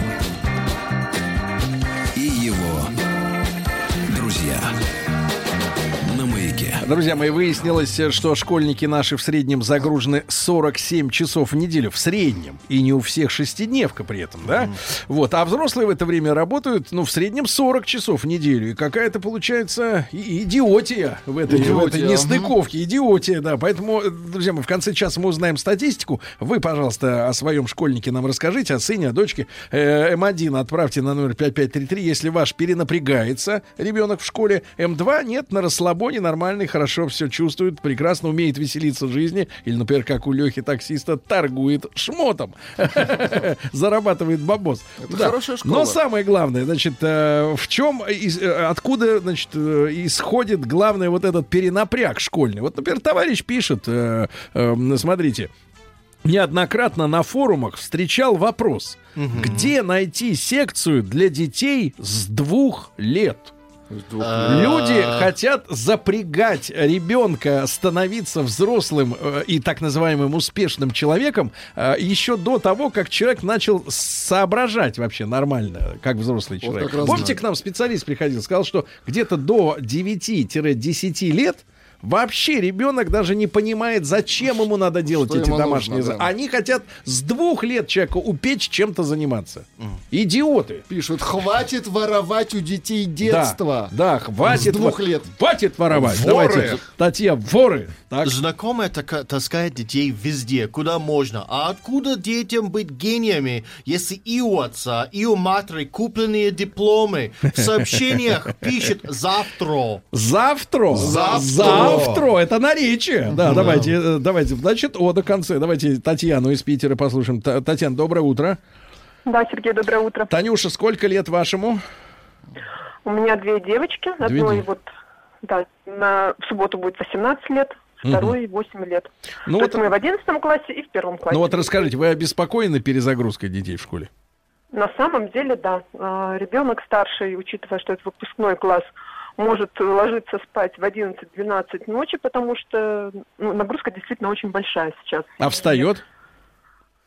Встает в 7 утра. В 7 утра. Вот скажите, а откуда э, идет самая большая вот эта напрягаловая это откуда идет? Вы знаете, вот а, была на собрании у ребенка в первом классе, и учителя прямо говорят, что родители непосредственно должны быть ответственны за развитие ребенка ну, дома и заниматься с ним дома. А, делаю уроки с ребенком вот именно из первого класса, который очень много родителей привлечены, начиная от проектов, которые дети готовят в первом классе, докладов, которые дети готовят в первом классе. Это то, чем мы, допустим, вот э, в советское время не занимались абсолютно. Что-то я напоми- вспоминаю любимый Рустиков фильм, мюзикл. Папа рисует, а Вася сдает, да, или что-то там считает. э, короткий мюзикл. Смысл? Примерно так. Для чего это сейчас делается, не совсем понятно. Родители работают, как бы не, у всех есть возможность сидеть, делать проекты с детьми. Может, это задумано, чтобы у родителей башка была чем-то занята? Я думаю, что у родителей так башка занята. Ну, потому что, смотрите, чтобы- помните, мы вчера вот рассматривали тему с досугом. Первые три позиции у взрослых, я имею в виду отдых. Поесть. а, Значит, бухать э, есть, в Есть. ресторане, потом концерт и еще какая-то... И кино. Кино. Никакого интеллектуального досуга у родителей нет. В консерваторию ходят только самые отъявленные. Вот, да и те, наверное, бездетные. Музыканты. Да, давайте э, Григорий из, из Иркутска послушаем. Гриша, добрый день, доброе утро. Да, Приветствую вас, мужчины. да. Добрый день. Э, Добрый. Григорий, Григорий, прошу вас, значит, ваш перенапрягается. И почему? Откуда самое главное зло идет? Ага. Ну, тоже, да, вот у меня девочка в школу ходит, э, постоянно... тоже Со связью, со связью. Владик, со к сожалению, да, к. Но у сожалению. нас еще есть Да. пару звонков. Давайте еще пару звонков. Э, Пока пару сообщений. Да, при наличии второй смены, э, ш- когда школа в 13.00 начинается, а потом кружки раньше 20, э, од- 21.00 домой не доберешься, ужин и уроки. С утра родители на работу, а дети спят до 12 и представлены сами себе. Да, вот пригород Санкт-Петербурга, Горелого. До школы ежедневно в одну сторону 50 минут. Ближайшие переполнены. Рюкзак весом 10 килограмм. Все это на 10? себе тащит сам. Ему 12 лет. Ничего То есть и речь идет и о физиологическом насилии над детьми. Давайте Лену из Москвы послушаем. Лен, доброе утро. Доброе утро. Да, Леночка, пожалуйста, откуда, э, кто виной перенапряга ребенка? А мне кажется, сейчас вообще безумные какие-то учебники. Вот раньше был учебник, открываешь, пиши текст, под- подчеркни подлежащее и сказуемое. Вчера мы делали уроки. Так. Там такое, спиши текст, подчеркни главный член предложения, слово, обозначающее предмет. И главный член предложения, слово, обозначающее действие предмета. Это же первокласснику надо еще объяснить, это что от тяжело. него хотят. Специально, да, вот гадят, да, вот так вот? Да это ужасно. В мозг Вот там, прямо. Да, там две строчки надо списать, Ага. но задание к этим двух, двум строчкам Ага. ребенок просто не понимает. Я говорю, сейчас так стали плохо объяснять, э, что требуется в задании. Или, например, открываешь азбуку, первый класс, буква А, да? Так. Есть, э, Представили учит- себе ее. Открываешь Да, азбуку, она на учит. немецком. Так, И, и внизу правила, которые надо выучить. так. Гласный звук А обозначает твердость предшествующего согласного. Классно. Слушайте, а самое прикольное, Лена, что вы это все выучили. Вот и вас переформатировали, да, заодно через детей. Понятно, понятно. Ну, смотрите, да-да, тарабарщина и какие-то сволочи вот это вот придумывают. А, да? Есть противоположное Да? мнение. В Китае дети по 60 часов учатся. Никто не умер, и страна развивается. А у наших, наоборот, меньше учатся, больше кайфа и отдыха. А работать потом кто будет? Роботы. Вот смотрите. Роботы, вместо вас точно роботы. Альтернативный метод. Ребенок, четвертый класс, учится в школе заочно. В день занимается максимум 1-2 часа. Остальное время кружки, Спит. спорт. Остановимся. Ага, Леша, давайте из Челябинска по-быстрому. Леш, доброе утро, добрый день. Доброе, Лёш, доброе э, утро. к- к- как напрягается ребенок больше всего? Из-за чего? А, ну, из-за родителей в первую очередь, а вто- из-за их амбиций, а второе из-за школы. Так. Вот я своих из лицея перевел в обычную школу, и теперь у нас суббота, воскресенье, выходной. И у Да. них, и у меня самое главное. И ездить никуда с утра не надо. Молодец, Леша. Вот Да. молодец, Умница. правильно, занял правильную позицию. 47% сегодня сообщили, что их дети перенапрягаются. А больше половины, можно сказать, э, кайфуют. Правильно? Значит, не у всех детства-то нет, Владик. Не, у всех, не у всех.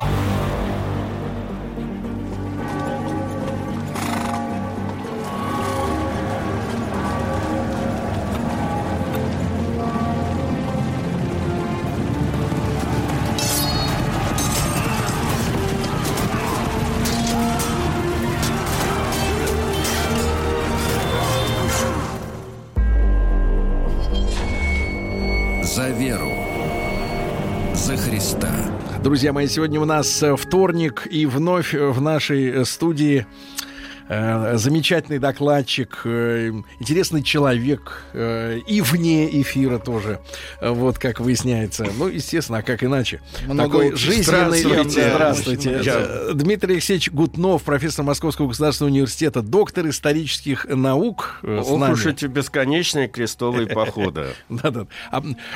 Да. Мы с вами остановились на провале пятого крестового похода. И как только этот провал произошел, то тут же возник вопрос. Кто виноват? Оставляем русский вопрос за кадром. Что делать? Но кто виноват? А, ну, ветераны этого похода сходились полностью в том мнении, что виноват, конечно, этот самый легат Папы Римского, Пелагий, который был несговорчив и, по сути дела, не дал возможности, значит, получить без боя Иерусалим. Ну, у Пелагия были свои виды на этот счет. Он, естественно, э, пытался как мог отвести от себя угрозу и обвинения. И в связи с этим в 1225 году появляются сообщения о том, что не этот самый Пелагий вдруг стал вести переговоры с каким-то, значит, э, непонятным э, христианским царем э, Средней Азии, которого якобы звали либо царь Давид, либо пресвитер Иоанн. Якобы этот муж, живущий в Средней Азии, выступил в персидский поход, что-то такое за две недели разгромил персидское царство, обошел полностью его и, э, значит, двинулся дальше, и, в общем, как бы султаны Дамаска и Вавилония, вместо того, чтобы помогать там э, крестоносцам и воевать с египтянами, вынуждены были оттянуть все свои войска туда, на восток. Вот это вот сообщение оно э, возбу- воскресило в памяти еще более древние сообщения, которые датируются 1165 годом, о том же самом пресвитере Иоанне, э, который э, якобы даже переписывался с византийским императором Мануилом. Причем ряд писем этого самого пресвитера, в кавычках, имеют место быть в документах, и там описываются разные чудеса. Ну, А, э, Дмитрий Алексеевич, не могу не спросить, а пресвитер это что такое? Ну, предстоятель, буд- будем говорить так. Значит, э, э, в стране пресвитера Иоанна сообщается в письме, датированном XII веком, а, родятся дикие лошади, дикие ослы, рогатые люди, дикие быки, дикие Ничего люди, себе. одноглазые люди, у которых глаза сзади и спереди и тому подобное. Я не буду перечислять все Ну, эти уже вещи. было, да. И все это творилось в нашей Средней Азии. До сих пор а, встает вопрос, о ком, о ком идет речь. А, и по этому поводу ведутся большие споры.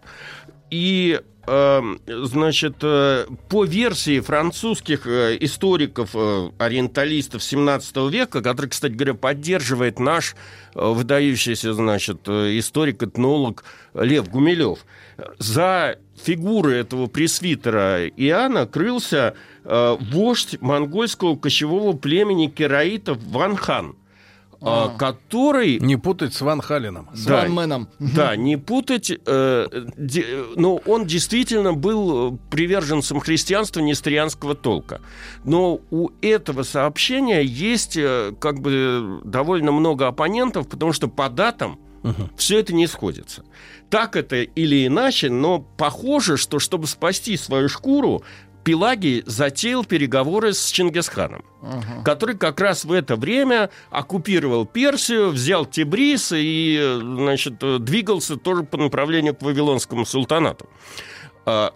О том, что эти переговоры как бы не состоялись и, и оказались, в общем, эм, э, не, не привели к какому-либо контакту между Пелагием и Чингисханом, говорит тот факт, что в конце концов Пелагий послал своих послов в Абхазию и в земли грузин, людей крестьянской веры, наделенных военным могуществом, умоляя и заклиная их начать со своей страны войну против сарацин. Но грузины не двинулись с места. Они продолжали петь, пить вино и петь песни. Вот. Чем на самом деле Они при- славятся. да, обрекли себя на столкновение с Чингисханом чуть попозже. А э, если вернуться, опять же, к нашим Палестинам, не, в нашу Среднюю Азию, а на Ближний Восток, то э, папа Ганорий III, который, собственно говоря, благословил этот поход, тоже стоял перед выбором, кого же назначить виновным за провал Пятого крестового похода. А назначить виновным легата Пелагия он не мог, потому что это значило, чтобы он косвенно признал собственную вину, потому что из-за неуступчивости Пелагия при- вообще совершился этот крах, значит, принимал решение о назначении в армию этого человека сам папа. Поэтому такой вариант был, не- был недопустим. И тогда э, Ганорий стал искать виновных среди самих крестоносцев. Главным виновником был объявлен э, император Священной Римской империи Фридрих II. Он действительно обещал взять крест и э, не сдержал этого слова. Ну, не то, чтобы он не сдержал, он отправлял отряды какие-то на Ближний Восток, но сам не поехал. Но были у, у Святого Престола еще другие счеты с этим э, императором Священной Римской империи, с этим немцем. Главное заключалось в том, что Фридрих II провел довольно много времени в Италии. Он э, стал королем довольно большого количества э, итальянских э, земель, княжеств, тогда независимых, в том числе он был королем обеих Сицилий, и в результате... ряда- Обеих, заметьте. Обеих, это обеи Сицилии, это Сицилия остров и континентальное владение на территории Италии по тем временам. А, Так вот, а, но плюс к этому, благодаря там большому количеству разного рода хитроумных комбинаций, он стал королем э, Римской области.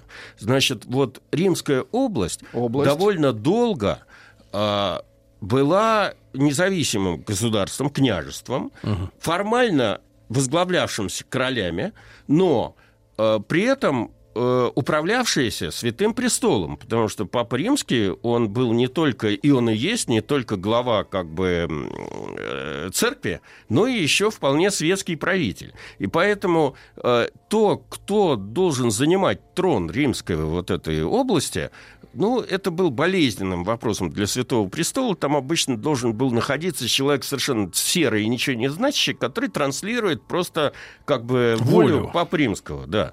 А тут появился этот Фридрих II, который стал наводить свои порядки. В общем, как бы он очень сильно стал не нравиться Святому Престолу, учитывая то, что он еще не сдержал обещания, там имел какую-то наглость назначать епископов в своих владениях в Сицилии. В общем, взял на себя слишком много. Ну и в связи с этим э, как бы он был объявлен виновным во всех поражениях кресто- крестоносцев на Ближнем Востоке. Правда, Фили- э, значит, э, император не отказывался от похода на восток и даже как бы назначил время наступления на 1225 год. Этому предшествовал еще довольно знаковое событие. А, Он женился на дочке последнего иерусалимского короля, европейского. Этого короля звали а, значит, э, Иоанн Бриенский, а э, жену его новую, Иоланта Бриенска. И поскольку у короля больше не было детей, я имею в виду мужчин в роду, то он заставил своего тестя практически, ну не то чтобы отречься от престола, но назначить его, значит, этого императора Священной Римской империи регентом э, Иерусалимского престола, с тем, чтобы в будущем передать своим детям э, власть Ну. над Иерусалимом. Хотя, повторяю, на самом деле от Иерусалимского королевства было пар крепостей на берегу э, Средиземного моря. Мгм. Акра, Тир, ну и еще ряд более мелких этих. Ну, тоже имущество. Но все-таки, конечно, имущество. Значит, э, в 1225 году э, в город Бридиди, Бридизе в Сицилии стали собираться первые ополченцы. А, э, Правда, среди как бы крестоносцев, которые сконцентрировались в Сицилии, из-за, как всегда, сопровождавшей такие походы антисанитарии, большое количество ск- скученных людей, э, грязных тел, там, значит, то, что они жили практически со скотом в одних этих самых э, казармах, то все возникла эпидемия. И с ней пришлось бороться. Но, тем не менее, около 40 тысяч человек этот самый э, королю, императору удалось э, посадить, на Фридриху посадить на корабли и отправить в поход.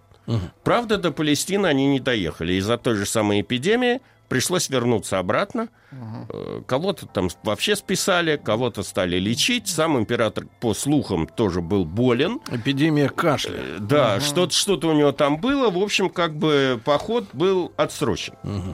Опять. В это время умер э, импе- папа римский Ганорий. На престол взошел э, новый папа Григорий IX.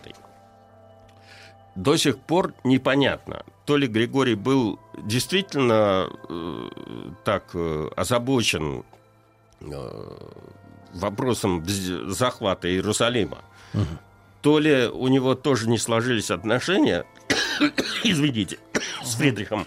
Водички. Да. Водички, пожалуйста, Дмитрий Алексеевич. Я, То- пока, я пока возьму Да. удар на себя. Мгм. Да. Дмитрий Алексеевич Гутнов с нами, э, доктор исторических наук. Друзья мои, мы говорим о крестовых м, походах. И если не успеваете послушать в прямом эфире на сайте радиомаяк.ру, это можно сделать любое удобное для вас время или в подкастах, в iTunes. общем, да. Полегчало. Полегчало, да. Действительно, э, Папа Римский э, как-то ополчился на Фридриха и 29 сентября 1227 года взял и отлучил его от церкви. Опа. Вдобавок. Это Что страшная вещь-то. По тем временам вещь страшная. Э, Это сейчас как в банке счет заморозить. да вообще лишить гражданства. Заблокировать карточку, да. Не степени. меньше. Да-да-да. Да-да-да. А то и две. Отлучили. Теперь, но это не помешало Фридриху в 1228 году все же отправиться в поход. По дороге они остановились в, э, на Кипре. Перекусить. Абсолютно верно. Не только перекусить. Э, Они, э, значит, э, он отстранил от власти регента малолетнего короля Генриха I Лузиньяка Анну Шампанскую, назначил на острове свою администрацию и пополнил войска. И вот после этого в 1228 году, 7 сентября, э, крестоносцы высадились в Акле.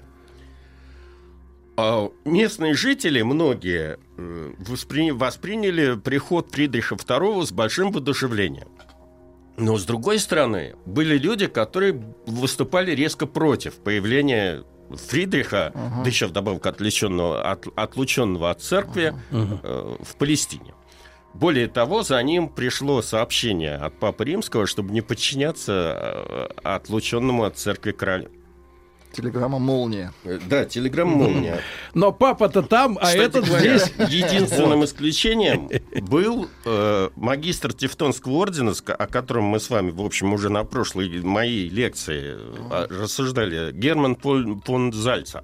То есть вот отлученный командовал неотлученными. Ну, поскольку Тевтонский орден был немецким орденом, Да. Документы не забрали. то Герман, да, был, вообще-то говоря, другом этого Фридриха и помогал ему. Но э, у него была, конечно, другая цель. Найти себе место все-таки под э, солнцем э, Палестины. Мы э, сейчас попросим сделать э, нашему дорогому Дмитрию Алексеевичу горячего чайку. Спасибо. Да, да, да, да, да, горячего, чтобы связки, потому что э, приходится Это очень важно. много работать с молодежью. Конечно. И голос-то не железный, И извините. постоянно надо говорить. Да. Поэтому, да. Вот. Тяжело. И сегодня Но чай мы- помогает. Да. Открывает все внутри. Теперь а, в это время в, ну, в Палестине, ну, власть Да. в Палестине э, в основном осуществлял египетский халиф э, султан Аль-Ками- Аль-Камиль. Правда, у него там были неприятности небольшие. Э, Дамас, его же собственный племянник против него там интриговал и выступал.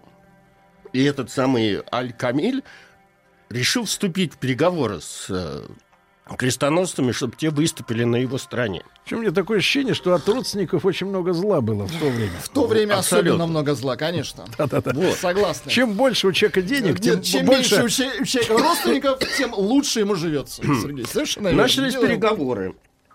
Переговоры со стороны египетского султана вел такой человек, которого звали Эмир Фатх Аддин Юсуф. Между ним и Фридрихом установились довольно теплые отношения. Да, Дмитрий Алексеевич, а мы Мгм. сейчас немножко вас подлечим, да и продолжим после новостей.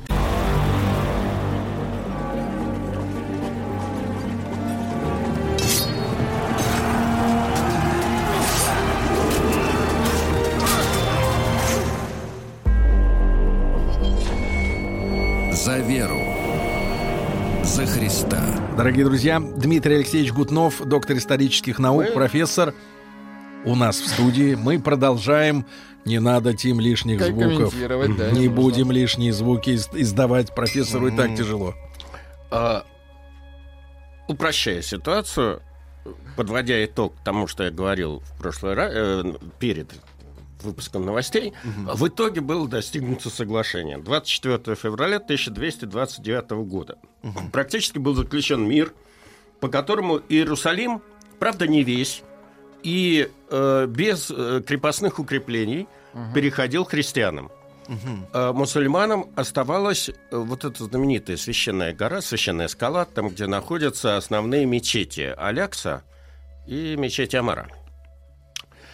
А, по сути дела, все остальное, вся остальная территория Иерусалима, а также Вифлеем, Газа и еще ряд территорий отходили крестьянам. То есть, по сути дела, Фридрих добился не военным путем, а дипломатическим путем возвращения Иерусалима. Чем он вызвал безумную э, ненависть и ревность и Папы Римского, и самое главное, это тамплиеров и ионитов. Э, Почему? Потому что, как мы с вами обсуждали уже давно, я не помню когда, э, резиденция тамплиеров это мечеть Алякса. Десять раз м, перестроена. поэтому они расстроились. Они очень расстроились. И поэтому стали против э, Фридриха интриговать. Про Папу Римского я даже говорить не буду. Он его объявил в предательстве и заявил, что он вообще не имел права вести переговоры. Припомнил ему, что он этого самого эмира, с которым он вел переговоры, они там с ним так подружились, что он его в рыцари посвятил. Понимаете, он не имел права этого делать, потому что рыцарь – это принадлежность христианская. Был такой один орден мусульманский, н- дай бог мы с вами до него дойдем, если э, хватит времени. Любопытно, да. Вот. Но тем не менее. Вот, э, этого э, египетского султана тоже порицали со своей стороны. Его приближенные утверждали, что он слабак, там, что он дал христианам слишком много власти, воли и тому подобное. Было заключено перемирие на 10 лет. И вроде бы как бы все должно было установиться. А нет. Причем э, застрельщиком следующего как бы обострения отношений выступили все те же самые тамплиеры и иониты. Они, прознав, что Фридрих II в связи с э, этими самыми э, такой своей победой по- дипломатически решил совершить паломничество на берег реки Иордан, ну, на то, в то место, где как был крещен Иисус Христос, Иоанна Предтеча. Причем будет он не вооружен, будет он в паломнической одежде с небольшим количеством даже не охраны, а просто свита и тому подобное. И всю эту информацию, говоря современным языком, Слили. они слили вавилонскому э, султану, противнику э, египетского султана. Когда это все дело, причем они это все снабдили печатью, чтобы египетский, э, чтобы вавилонский султан как бы не сомневался, что это они прислали. Печать тамплиеров там стояла. Когда египетский султан на это все посмотрел, э, ну, он, конечно, проклял всех христиан, это понятно, но особенно тех, кто одеты в духовную одежду и носят крест. А потом стал думать, что им с этим всем делать. И, не на- и решил, что, в общем, воевать он с крестоносцами не хочет, а для того, чтобы замириться с Фридрихом, лучше ему все это, прямо вот эту вот всю, всю, всю эту телегу переслать Вот.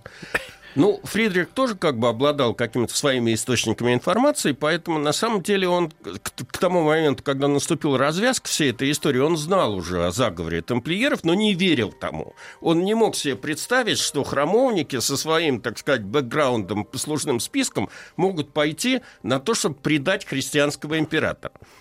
А, как раз в это время ему от вавилонского султана принесли доказательства.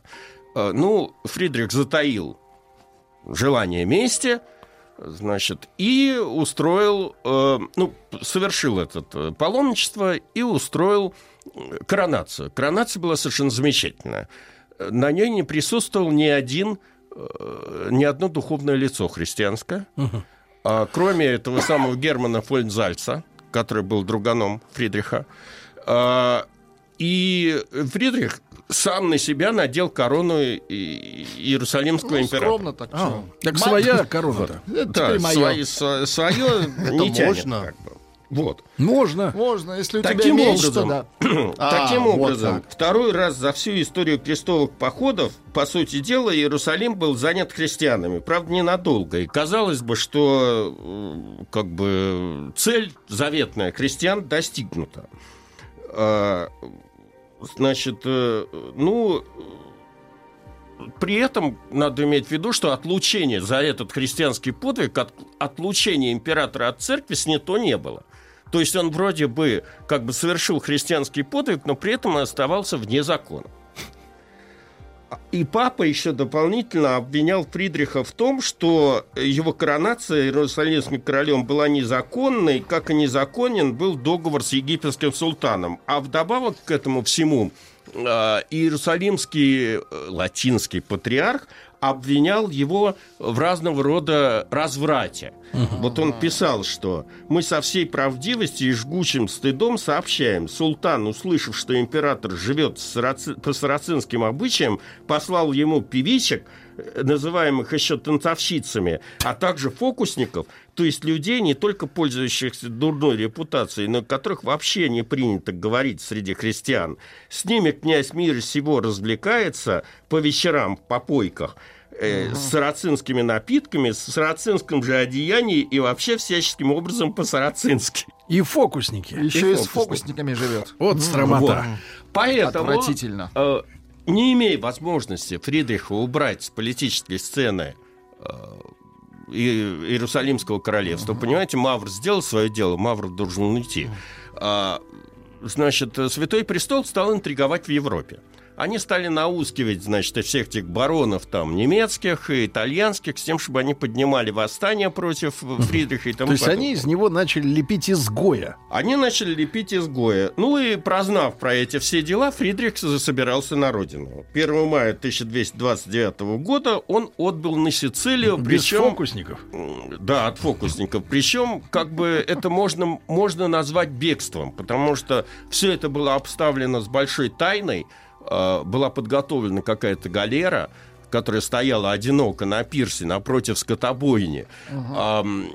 Фридрих, э, переодетый, значит, грузился на эту галеру. Фокус Это увидели мясники, которые страшно разозлились, стали в него кидать там этими потрохами только что выпотрошенных животных. В общем, еле-еле он оттуда унес ноги uh-huh. из э, Палестины.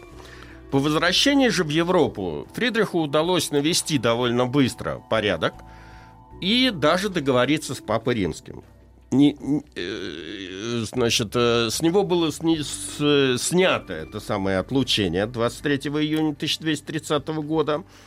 А папа соглашался э, снять отлучение э, и признать заслуги Фридриха в крестовом походе, а взамен император отказывался от своих завоеваний и э, короля, титула короля Римской области.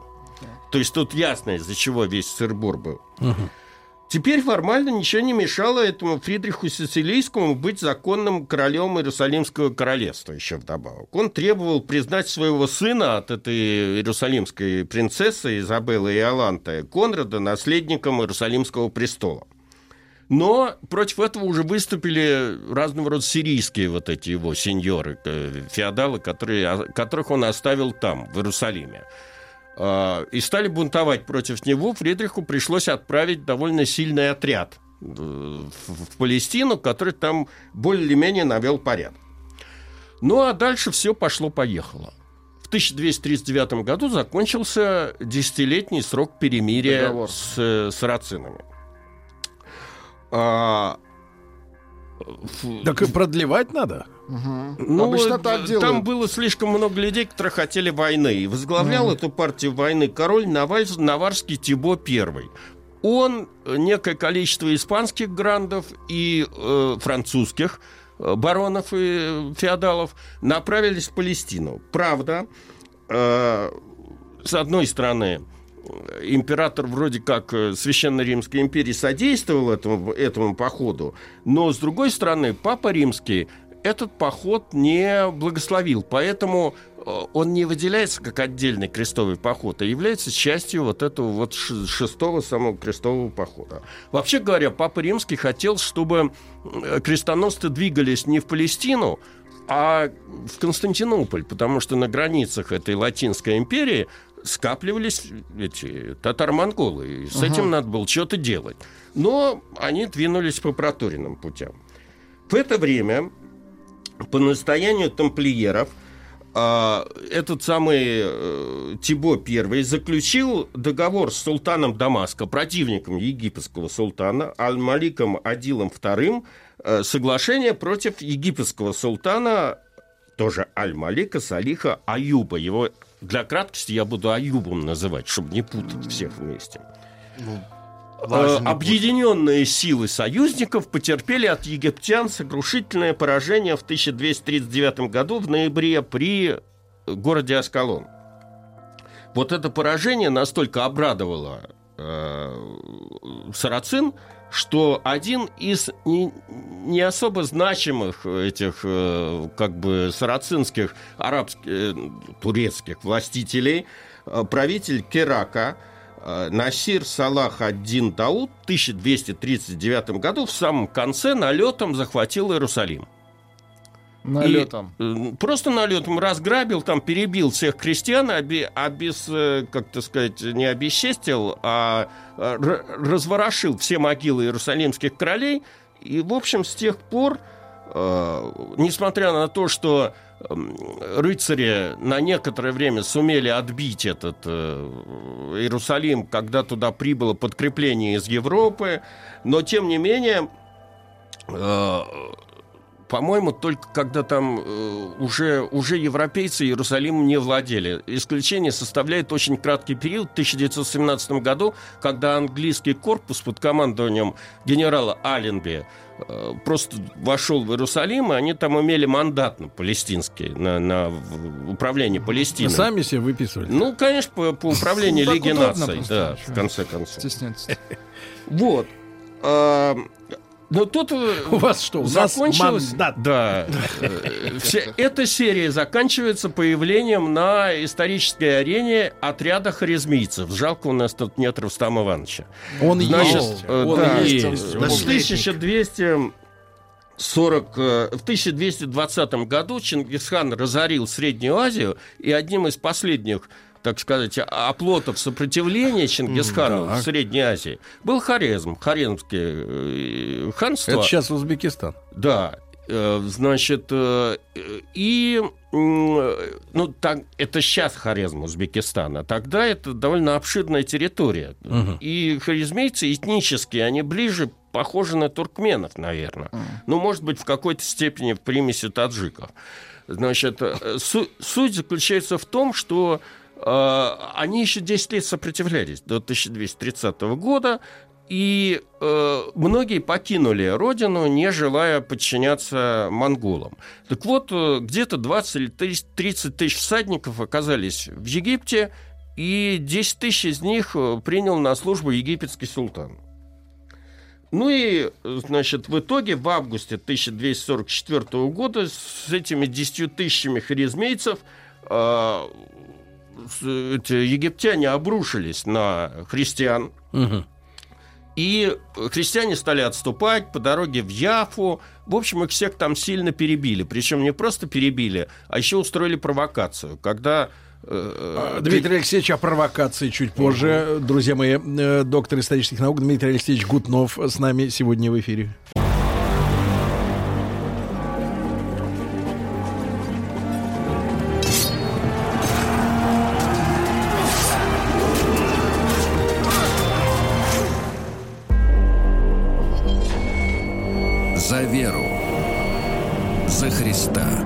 Друзья мои, э, с профессором Московского государственного университета имени Ломоносова Дмитрием Алексеевичем Гутновым продолжаем э, разговор. И вот э, э, фокус вышел. Да, в По общем, дороге. э, египетский султан очередной раз, значит, вместе с этими харизмийцами захватил Иерусалим. Э, с- из города бежал Роберт Нанский, это местный патри- иерусалимский патриарх. Это дискре- э, окончательно дезорганизовало сопротивление крестоносцев, которые там еще, суще- так сказать, находились. Они стали отступать в сторону э, моря, в сторону Яфы. И э, где-то на середине пути э, до них дошли слухи, что вроде как в оставленном ими Иерусалиме остался флаг крестоносцев, значит, Мгм. висеть на главной башне. Они, ну это позор, конечно, там поругание флага отдать э, противнику. Значит, они стали э, возвращаться, чтобы снять этот флаг с собой. И выяснилось, что это просто уже, как бы это сказать, поднаторевшие в боях с монголами харизмийцы устроили провокацию, устроили как бы ловушку. То есть они специально вывесили этот флаг для того, чтобы заманить э, остатки Поддельный? крестоносцев и э, буквально на подступах к, к- к Иерусалиму они порубили оставшихся 7 тысяч этих крестоносцев, Вот там просто сволочи. никого не осталось. Вот. И после этого Иерусалим окончательно, как я уже сказал, стал мусульманским до 1917 года. Теперь беды сирийских крестьян на этом не закончились. После э, Иерусалима настал черед Вифлеема, потом они направились к Газе, там со- соединились с войсками этого египетского султана. На помощь христианам, правда, пришли дамасские союзники, и э, в какой-то момент, э, значит, крестоносцы решили не отсиживаться по крепостям, а дать там мусульманам какой-то, значит, э, военный ответ. Ну и 18 октября 1244 года состоялось решительное столкновение остатков крестоносцев с э, египтянами, и с, э, на стороне крестоносцев выступали еще и эти дамасские союзники, который закончился, в конце концов, полнейшим поражением крестоносцев. Э, Крестоносцы были либо перебиты, в общем, там погибло более тысячи рыцарей. Ну, это довольно серьезные потери по тем временам. Либо пленены. А, В 1245 году этот султан Аюб захватил Дамаск и этим самым восстановил, по сути дела, э, империю Саладина, о которой мы с вами говорили э, в, одном из, в одной из предыдущих э, передач. В 1247 году он еще отнял у франков последнюю оставшуюся за ними крепость Аскалон, так что влияние этих э, крестоносцев в Палестине совсем ограничилось э, только Акрой и областью. Ну, там, по-моему, еще па- пара крепостей их поддерживала.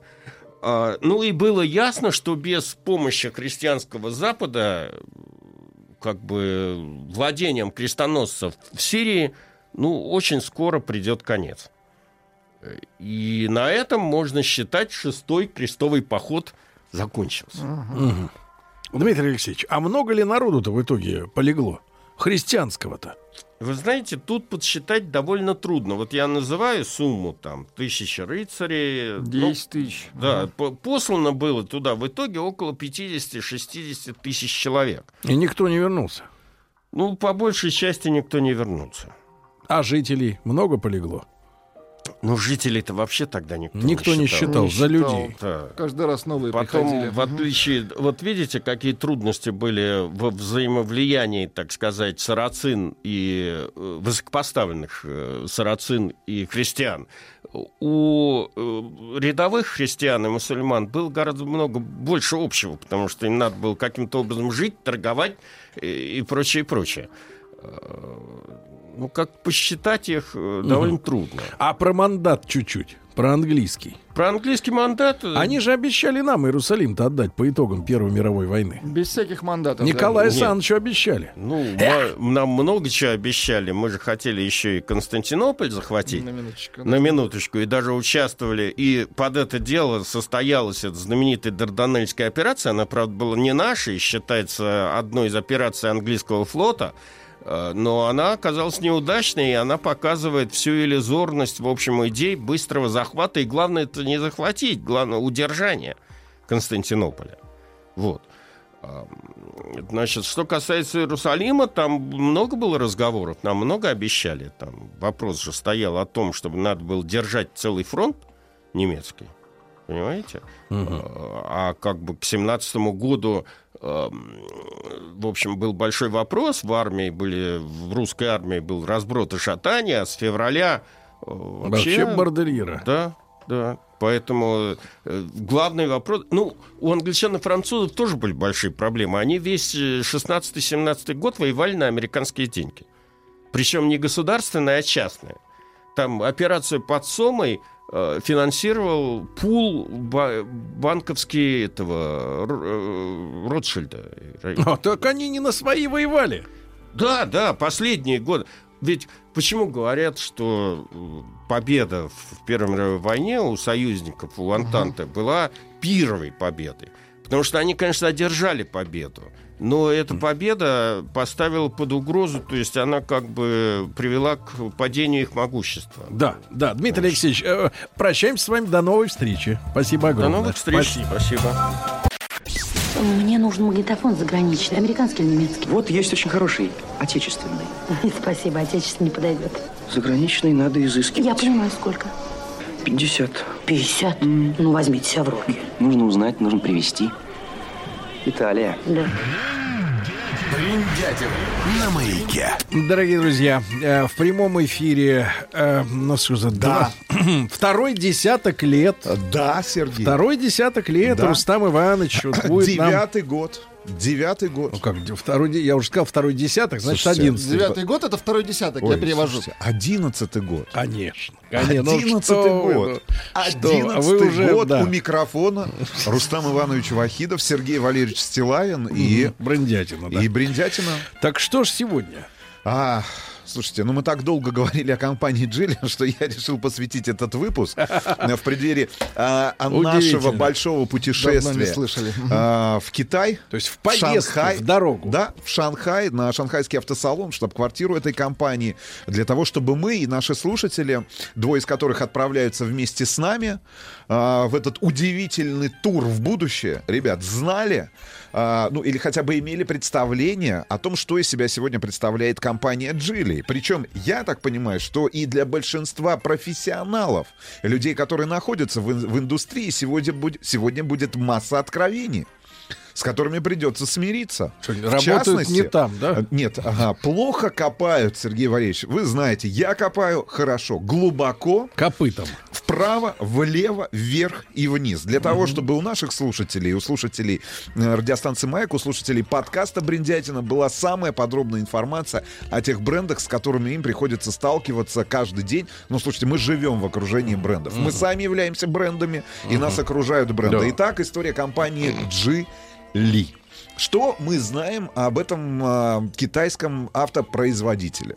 Ну, что на сегодняшний момент а, он является а, одним из крупнейших китайских автопроизводителей, что, если мне не изменяет память, по итогам 2018 года именно в Китае компания Джили автомобили с шильдиком Джили продала около 1 миллиона 300 тысяч штук, а, что э, завод, около 18, не около, а 18 заводов, 9 из которых находятся в Китае, 9 за пределами Китайской Народной Республики, один из них находится в Беларуси, где как раз и собираются автомобили, например, Джили Атлас. Но что самое интересное, мы очень много говорили в наших эфирах, я думаю, что большинству, наверное, автовладельцев и автолюбителей а, знакомо или во всяком случае они сталкивались с информацией о том, что там на рубеже 10-12 годов компания Джили... 10-12 ну, годов. в 10, 11, 12 году компания Джили закрыла сделку по приобретению шведского автопроизводителя Volvo, который стал частью большой семьи Джили Motors. А, причем приобрела она за там почти 2 миллиарда долларов, и это чуть чуть ли не в 3-4 раза дешевле, чем те деньги, которые в свое время компания Ford отдала за компанию Volvo, приобретая ее в качестве одного из своих подразделений. Но самая интересная новость, она, конечно же, появилась на лентах информационных агентств весной 2018 года. Именно от нее мы будем отталкиваться, рассказывая и раскатывая историю компании Джили, автомобилей Джили и историю основателя а, этой компании. Весна 2018 года. Так. Компания Джили, я сейчас назову сумму и пакет в процентах акций, который был приобретен. А вы попытаетесь, э, ну, давайте так, э, угадать, о какой компании идет речь. За 9 миллиардов долларов так. приобрела почти 10% акций одного из крупнейших и старейших автопроизводителей в мире. За, внимание, 9 миллиардов долларов. Это одна из крупнейших сделок. Став, Всего 10%. Всего 10. К- Став крупнейшим, крупнейшим акционером этой компании. А, ну то есть там вообще распылено все. Приобретала на открытом Европейской. рынке. Европейской компании. Ну, это, это, это, это мост в будущее и мост в прошлое, потому что... Купили мост в будущее. Мост в будущее, ну, я, я, честно говоря, был потрясен, потому что на протяжении нескольких лет э, Европейская комиссия по ценным бумагам, сам европейский автопроизводитель... Изучали? Нет, не давали возможности приобрести крупный пакет акций именно китайскому автопроизводителю. И вот сегодня, ну, сегодня, получается, ну, в прошлом году эта сделка была закрыта. Ну, как, ну, вот ваше предположение. Неужели BMW? Mercedes-Benz, Сергей Валерьевич. Мерседес. Даймлер.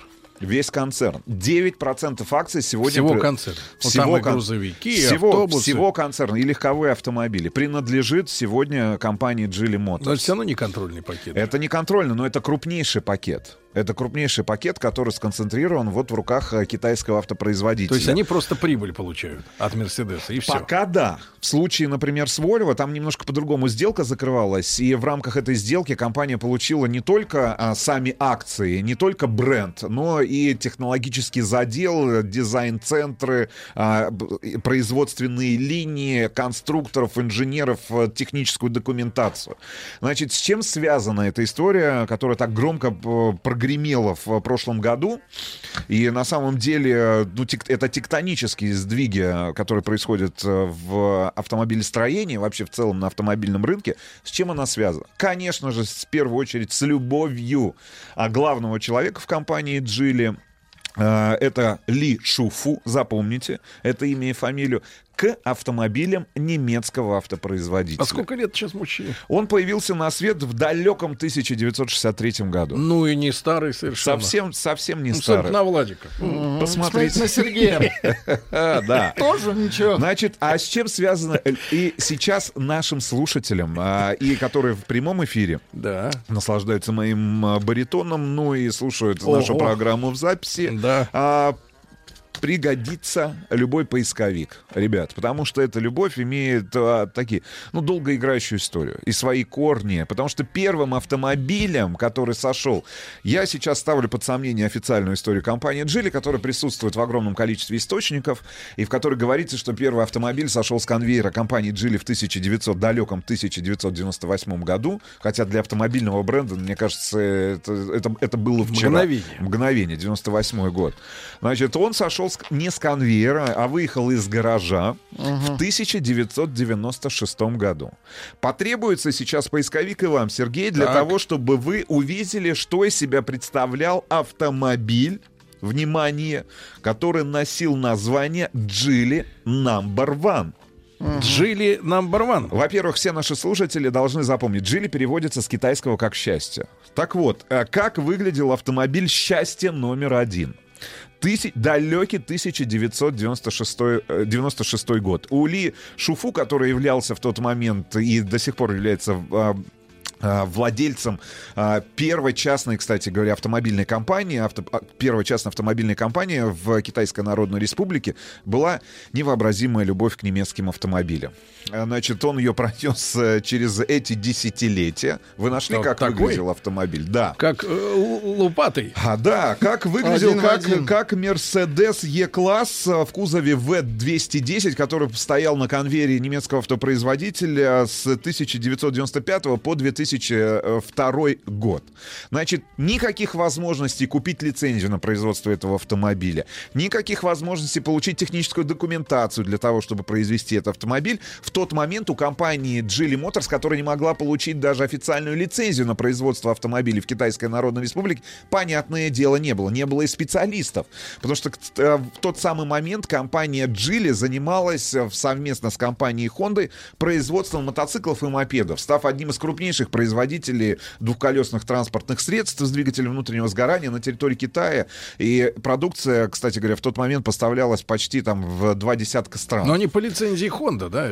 И по лицензии Honda, более того, они в тот момент стали скупать э, закрывающиеся и терпящие убытки предприятия, которые как раз занимались производством мотоциклов и мопедов на территории Китайской Народной Республики, а, привлекая э, в свою команду специалистов, которые выбывали просто-напросто и трудоустраивали их и в свои инжиниринговые центры, в центры разработки, которые как раз и помогали создавать а, современные модели мотоциклов и мопедов. Так вот, а Geely number one. Значит, история. У него всегда была идея, мечта построить китайский Mercedes-Benz. Именно с этой мечтой, в конце концов-то, он и пришел в большой автомобильный бизнес. Значит, и действительно, первый автомобиль очень сильно напоминал Mercedes-Benz э, E-класс в кузове V210. Но, что самое интересное, Значит, что стало основой для этого автомобиля? Потому что это не Mercedes-Benz. Это, конечно же, не Mercedes-Benz. Да, морда от E-класса, но а концерн Volkswagen, в частности, марка Audi производила в Китае на совместном предприятии с первым автомобильным заводом, еще с одной а, маркой, э, которая до сих пор существует, и старейшая автомобильная марка, старт для которой, в, частности, в, там, в середине 50-х, в конце 50-х годов дал ЗИЛ. Это ФАВ, первый автомобильный завод и первый грузовик, который официально, вообще первый автомобиль, который был произведен в Китае, это наш ЗИС-150, если мне не изменяет память, либо ЗИС-150, либо ЗИС-157 дальнейшее развитие. Так вот, значит, Audi в свое время а, передало этому совместному предприятию с китайским автопроизводителем техническую документацию на автомобиль Audi в кузове C3. Это сигара Audi 100. Та самая. Та самая, всем известная, которая производилась, внимание, на территории Китайской Народной Республики, автомобиль в этом кузове, вплоть до 2005 года. 2005 год. И если на самом деле внимательно под микроскопом рассматривать эволюцию китайского, китайских автопроизводителей, то надо понимать, что современного автопроизводства, о котором принято говорить, в принципе, в Китае современных технологий, наработок, а, значит, э, конструкторских решений не было, наверное, вплоть до середины 2000-х годов. Потому что, ну, представляете, ребят, сигара Оригинальная Это сигара 70-е. это стояла на конвейере до середины 2000-х годов. В 2005 году они прекратили ее Не, ну производство. Так вот, стоит и сейчас. Значит, а, Ли Шуфу никогда не стыдился, э, давайте так, этого гибрида Audi с Мерседесом. Это, мне кажется, первое, пе- первое в истории сотрудничества двух крупнейших автопроизводителей на одной платформе. Так вот, за основу была взята сигара. И из нее? И из нее путем перелицовки а, передней части под Мерседес Е-класса. Ну, зад тоже, так сказать. Да, зад, за- и зад был перелицован. Значит, корма изменилась. Нет, и- если лицо перелицовано, Но- то зад и- перезадован. Перезадован, хорошо. Но вы посмотрите боковую линию этого автомобиля. Просто для того, чтобы оценить габариты. Потому что это, это на самом деле то, с чего а, начинал свою деятельность а, в качестве впоследствии уже ведущего Ну, производителя. такой лифтованный Мерседес. Да, ну и самое главное, колесная база. да? Ну, классический китайский автомобиль середины 2000-х э, годов. Значит, это, этот автомобиль, э, сразу оговорюсь, никогда не стоял на конвейере. Но. Лишеву так хотелось сделать этот автомобиль, произвести его. И что самое главное, он очень долго, несколько лет сам за рулем передвигался этого автомобиля, несмотря на весь скепсис, с которым, а, ну, которые сопровождали эти поездки. Ну, те люди, которые Получил удовольствие. Ну, он получал удовольствие, находясь за рулем этого автомобиля. Слушайте, но мне кажется, вот это терпение, вот эта настойчивость достойна уважения. Ну, потому что человек практически а, всю жизнь свою потратил для того, чтобы доказать самому себе и на самом деле монстрам автомобильного бизнеса, что он способен в конце концов, э, не только произвести вот этот некий гибрид э, собранный, сваренный в- где-то в гараже а, из автомобиля Audi 100 и Mercedes E-класса, но и настоящий автомобиль, коим сегодня э, именно таким автомобилем является тот же самый Geely Atlas, да, который производится с современным турбомотором. Но на все это у ребят из Geely ушли, ну, как минимум, получается, если мы говорим 98 год, два десятилетия. Всего 20 лет. И сегодня компания Geely действительно является одним из крупнейших автопроизводителей в мире. Ну а- а сама история Ли Шуфу, его биография, а, история взлетов и падений м, сразу после новостей середины часа и спорта. Мне нужен магнитофон заграничный, американский или немецкий. Вот есть очень хороший, отечественный. Спасибо, отечественный не подойдет. Заграничный надо изыскивать. Я понимаю, сколько. 50. 50? Ну, возьмите себя в руки. Нужно узнать, нужно привезти. Италия. Да. Бриндятин на маяке. А ну что же, э, Рустам Иванович сегодня излагает историю к- бренда Джили. Да? Что в Да. переводе означает Счастье. счастье. Кстати говоря, есть же история логотипа компании, которая, ну, за эти- Цветной Нет, логотип. ну, который за эти годы как минимум а, третью уже свою переживает такую реинкарнацию, и начиналось это все с круглой эм- эмблемы, если вы помните, в самом начале. Круглая. Которая присутствовала. А, И, по мнению достаточно большого количества экспертов, экспертов а, на нем было изображено белое крыло или голуб- белые горы на, на фоне голубого неба. Так. Значит, а, второй а, вариант логотипа, который присутствовал на автомобилях Джили, а, а, Почему, значит, кстати говоря, Почему э, горы? Почему горы? Потому что Ага. недалеко, и у нас будет возможность в этом убедиться, располагалась штаб-квартира. И располагается штаб-квартира, штаб-квартира компании Джили.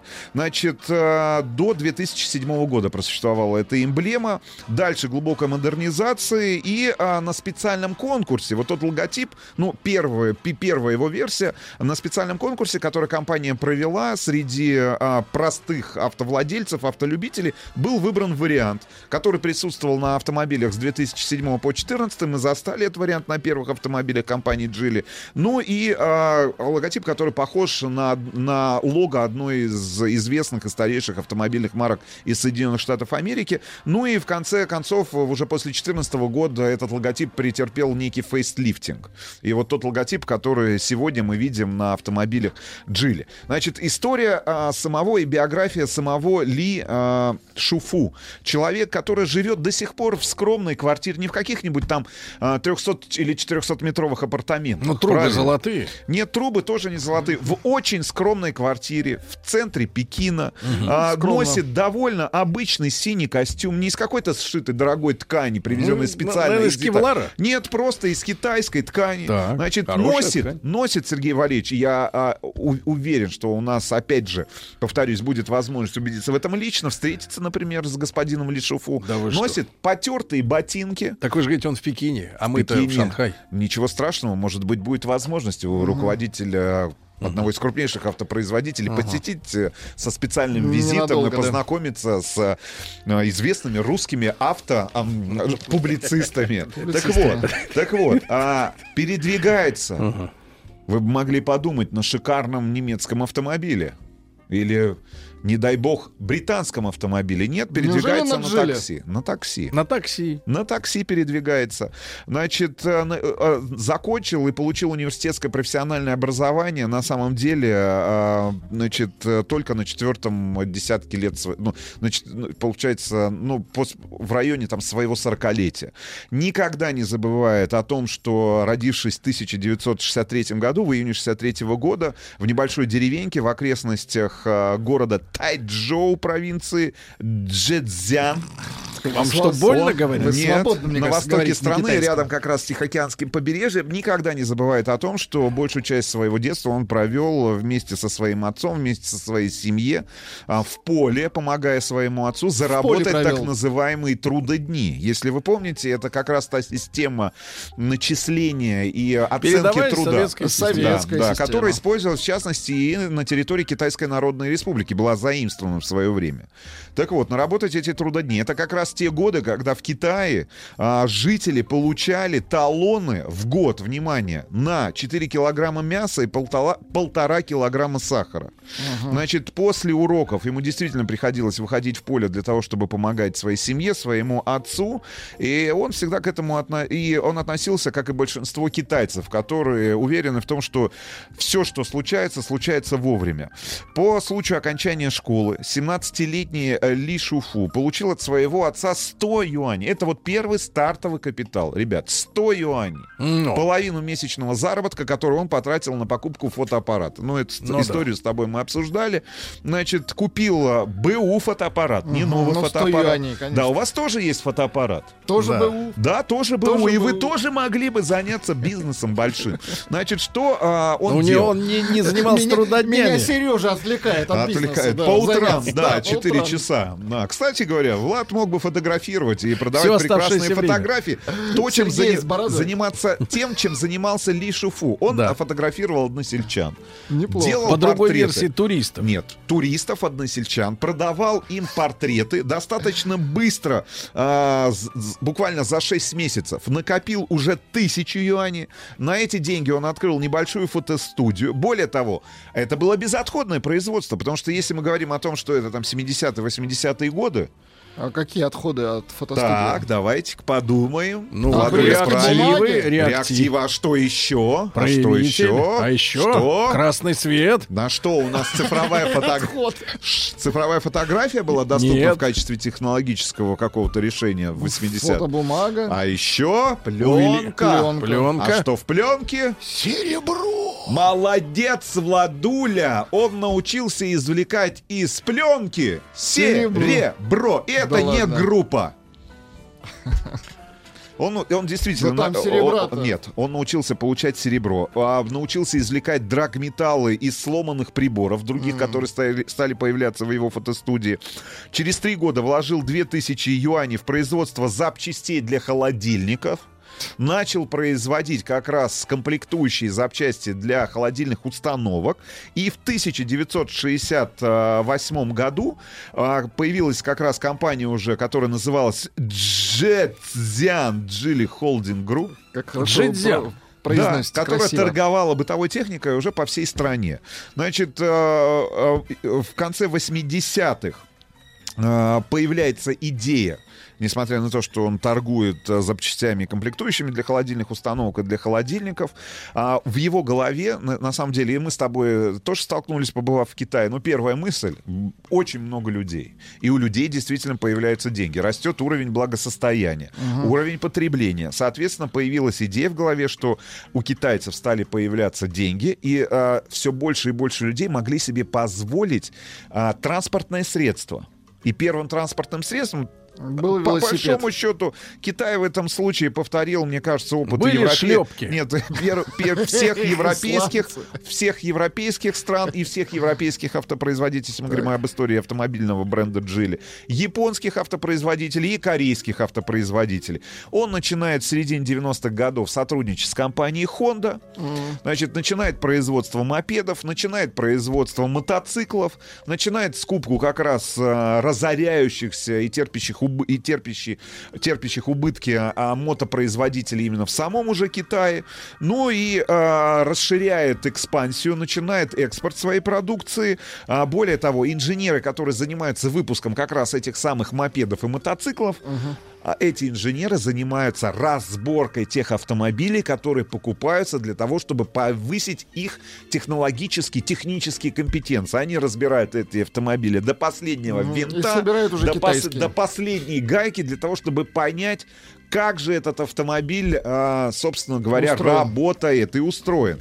И а, в 97 году появляется уже подразделение Geely Auto. Итак, 97 год. Хотя в 96 году вот он как раз и а, представил этот первый прототип а, Geely Number One. Да, первый автомобиль собран на базе Audi и Мерседеса. И с мордой и задом от Мерседеса.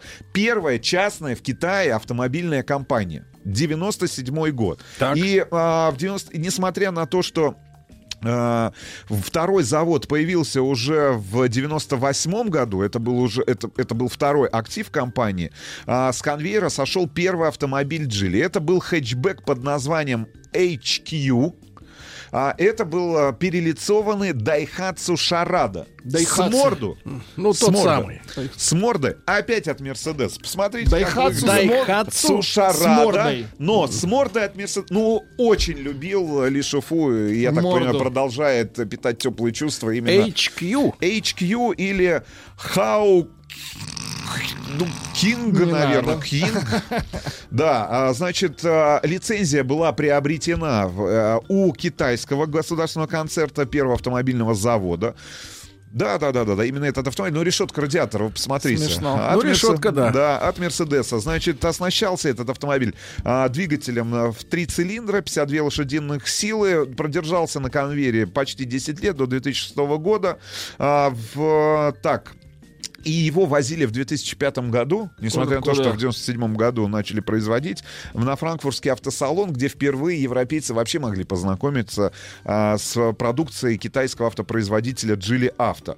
Ну и дальше стандартный, мне кажется, набор и стандартная эволюция для, любой, для любого автопроизводителя из Китая. Это период машин с примитивной технической начинкой, это, соответственно, никудышная безопасность, дизайн, который напоминал чаще всего именно Mercedes. Ну, что-то напоминал. Что-то напоминал, да. Мне кажется, этот путь прошли все. Реально, э, если мы говорим о мировом автопроме, все прошли. Включая японских автопроизводителей, корейских автопроизводителей. И на самом деле, я, я сейчас, наверное, не открою вам, э, значит, Америку и европейские автопроизводители. Потому что, ну, большинство европейских автопроизводителей начинали как кузовные ателье, да, Вы переде- про дачу?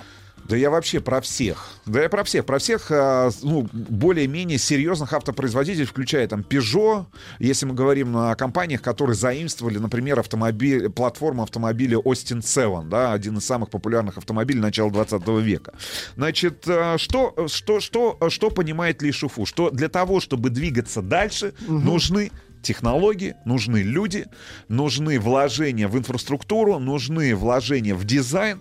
И в конце концов, в 2006 уже году компания выпускает порядка 200 тысяч легковушек и приобретают в этом же самом году контроль над английской фирмой, которая выпускала до этого знаменитые английские Так. английские автомобили. Внедорожники? Нет. Lotus? Нет. А кого? Ну? Английский Vauxhall, что ли? Нет, не Volkswagen. Английские такси. А, Вот к- эти кэбы самые кэбы, эти самые автомобили закрыли сделку они только в 2013 году. В октябре 2009 они выкупают английскую компанию DSI, которая специализируется на производстве автоматических коробок передач, опять же для того, чтобы получить доступ к технологиям. Ну и в конце 9 начале 10 годов появляется новость о том, что вот почти за 2 миллиарда долларов компания а, Geely Motors, Geely Auto приобретает контроль над а, шведским автопроизводителем компании Volvo. А, В 2010 году они закрывают эту сделку. А, Дальше. А, На самом деле большая, мне кажется, заслуга Лишуфу и вообще руководства компании Geely Motors, что они не стали навязывать свое представление о будущем вообще в целом автомобилестроения. И вот подразделение компании Volvo, оно существует ну, практически параллельно, я так понимаю, являясь только технологическим, техническим донором и донором компетенции, которые в тот момент необходимы были нашим китайским А у товарищам. вас будет возможность, вот я думаю, что товарищ подъедет навстречу, вы обязательно скажете. Да. это. Значит, э, дальше. А, Появилась синтетическая марка, о которой мы очень много говорили, Lind Co. Значит, э, дальше, в 2013 году закрывается сделка по покупке как раз э, вот этих лондонских такси. А, Дальше компания Lotus э, за 235 миллионов долларов, которая была приобретена с гигантскими планами по реализации этих автомобилей. А, Volvo, а, опять же, если мы говорим о Volvo, это бренд Polestar или Polestar, который занимается исключительно наработками и производством автомобилей на электрической тяге. Ну и в 2017 году был приобретен американский стартап, который производит летающие автомобили. Мне нужен магнитофон заграничный, американский или немецкий? Вот есть очень хороший, отечественный. Спасибо, отечественный не подойдет. Заграничный надо изыскивать. Я понимаю, сколько. 50. 50? Ну, возьмите себя в руки. Нужно узнать, нужно привезти. Италия. Да. Бриндятин на маяке. Друзья мои, и еще несколько интересных мыслей да, относительно э, компании Geely Motors, э, которой посвящена сегодня брендятина. Ну, вот Рустам обмолвился о э, британском э, спортивном автомобиле Lotus, м, да, который вот сейчас стал частью большой семьи вот этой э, Geely Motors, да. Э, так вот, э, планы-то громадные, потому что мы как-то вот изучали этот материал э, о том, что за 67 лет Lotus выпустил около 100 тысяч машин. Ну, это Мгм. спортивная тачка, как Ну, бы, типа Porsche, да. да, вот там 911, ну, условно говоря. А э, в ближайшее время они собираются в Китае, значит, открыть завод, вот ближайший Ага. там год-два, который будет выпускать в год 150 тысяч автомобилей. Но причем они на платформе Lotus'а хотят, э, пользуясь э, успешным опытом товарищей из Германии, э, построить кроссовер. Ну, условно говоря, как Porsche в свое время вытащил Cayenne, так они хотят сделать тоже спортивный кроссовер. Ну, крутая Немного, история. немного еще информации об экспансии финансовой технологической компании Geely. Ведь э, на а, приобретение в свое время компании Volvo, именно легкового подразделения, которое занимается легковыми автомобилями, они не остановились. И в 2017 году была приобретена часть акций, были приобретены акции а, компании Volvo, а, которая занимается производством, подразделение, которое занимается, внимание, производством грузовиков, автобусов, строительной техники, промышленных двигателей. И помимо Volvo, а, в этот концерн владеет фирмами такими, как Renault Trax, Mack, несколькими, несколькими автобусными Ну, компаниями. грузовики. Да, если мы говорим о сделке с компанией, с акциями компании Daimler, да, которые были приобретены на открытых рынках, там почти 10% за 9 миллиардов долларов, то главной стратегической целью этого приобретения сотрудничество в области Внимание, откуда будут э, черпаться знания, технологии давайте. решения? Это в области электроавтомобилей и систем автономного вождения. То есть э, партнером, я так понимаю, именно в реализации этих стратегических задач станут немцы, в частности, Daimler и а, автомобили Mercedes-Benz. Значит, что еще надо сказать? Что существует стратегия 2020, э, которая была заявлена Ли Шуфу, которая предполагает, что к, два- к 2020 году, то есть уже к следующему году, это 30 новых моделей, 2 миллиона проданных автомобилей, ну и покупка новых активов. Я не знаю, становятся китайцы или нет, эм, значит, на цифре в 10%, э, которыми 10% акций компании Daimler, которыми они сегодня владеют. Не знаю, мне кажется, нет. Надо ждать э, следующих, э, значит, э, новостей, новостей о приобретении новых активов. Ну и 18 заводов, мы уже говорили, тысяча автосалонов, больше десятка тысяч э, квалифицированных специалистов, собственные колледжи, научно-исследовательские центры, международное дизайн-бюро, который в Шанхае, в Гетеборге, в Барселоне. Международная компания. Эта история пишется прямо сейчас, ребят, вместе с нами. И, кстати говоря, вместе с нами, с Сергеем тоже, потому что мы прикоснемся уже через неделю, правильно? И вам расскажем обязательно. Прикоснемся. Спасибо. Спасибо. Еще больше подкастов на радиомаяк.ру.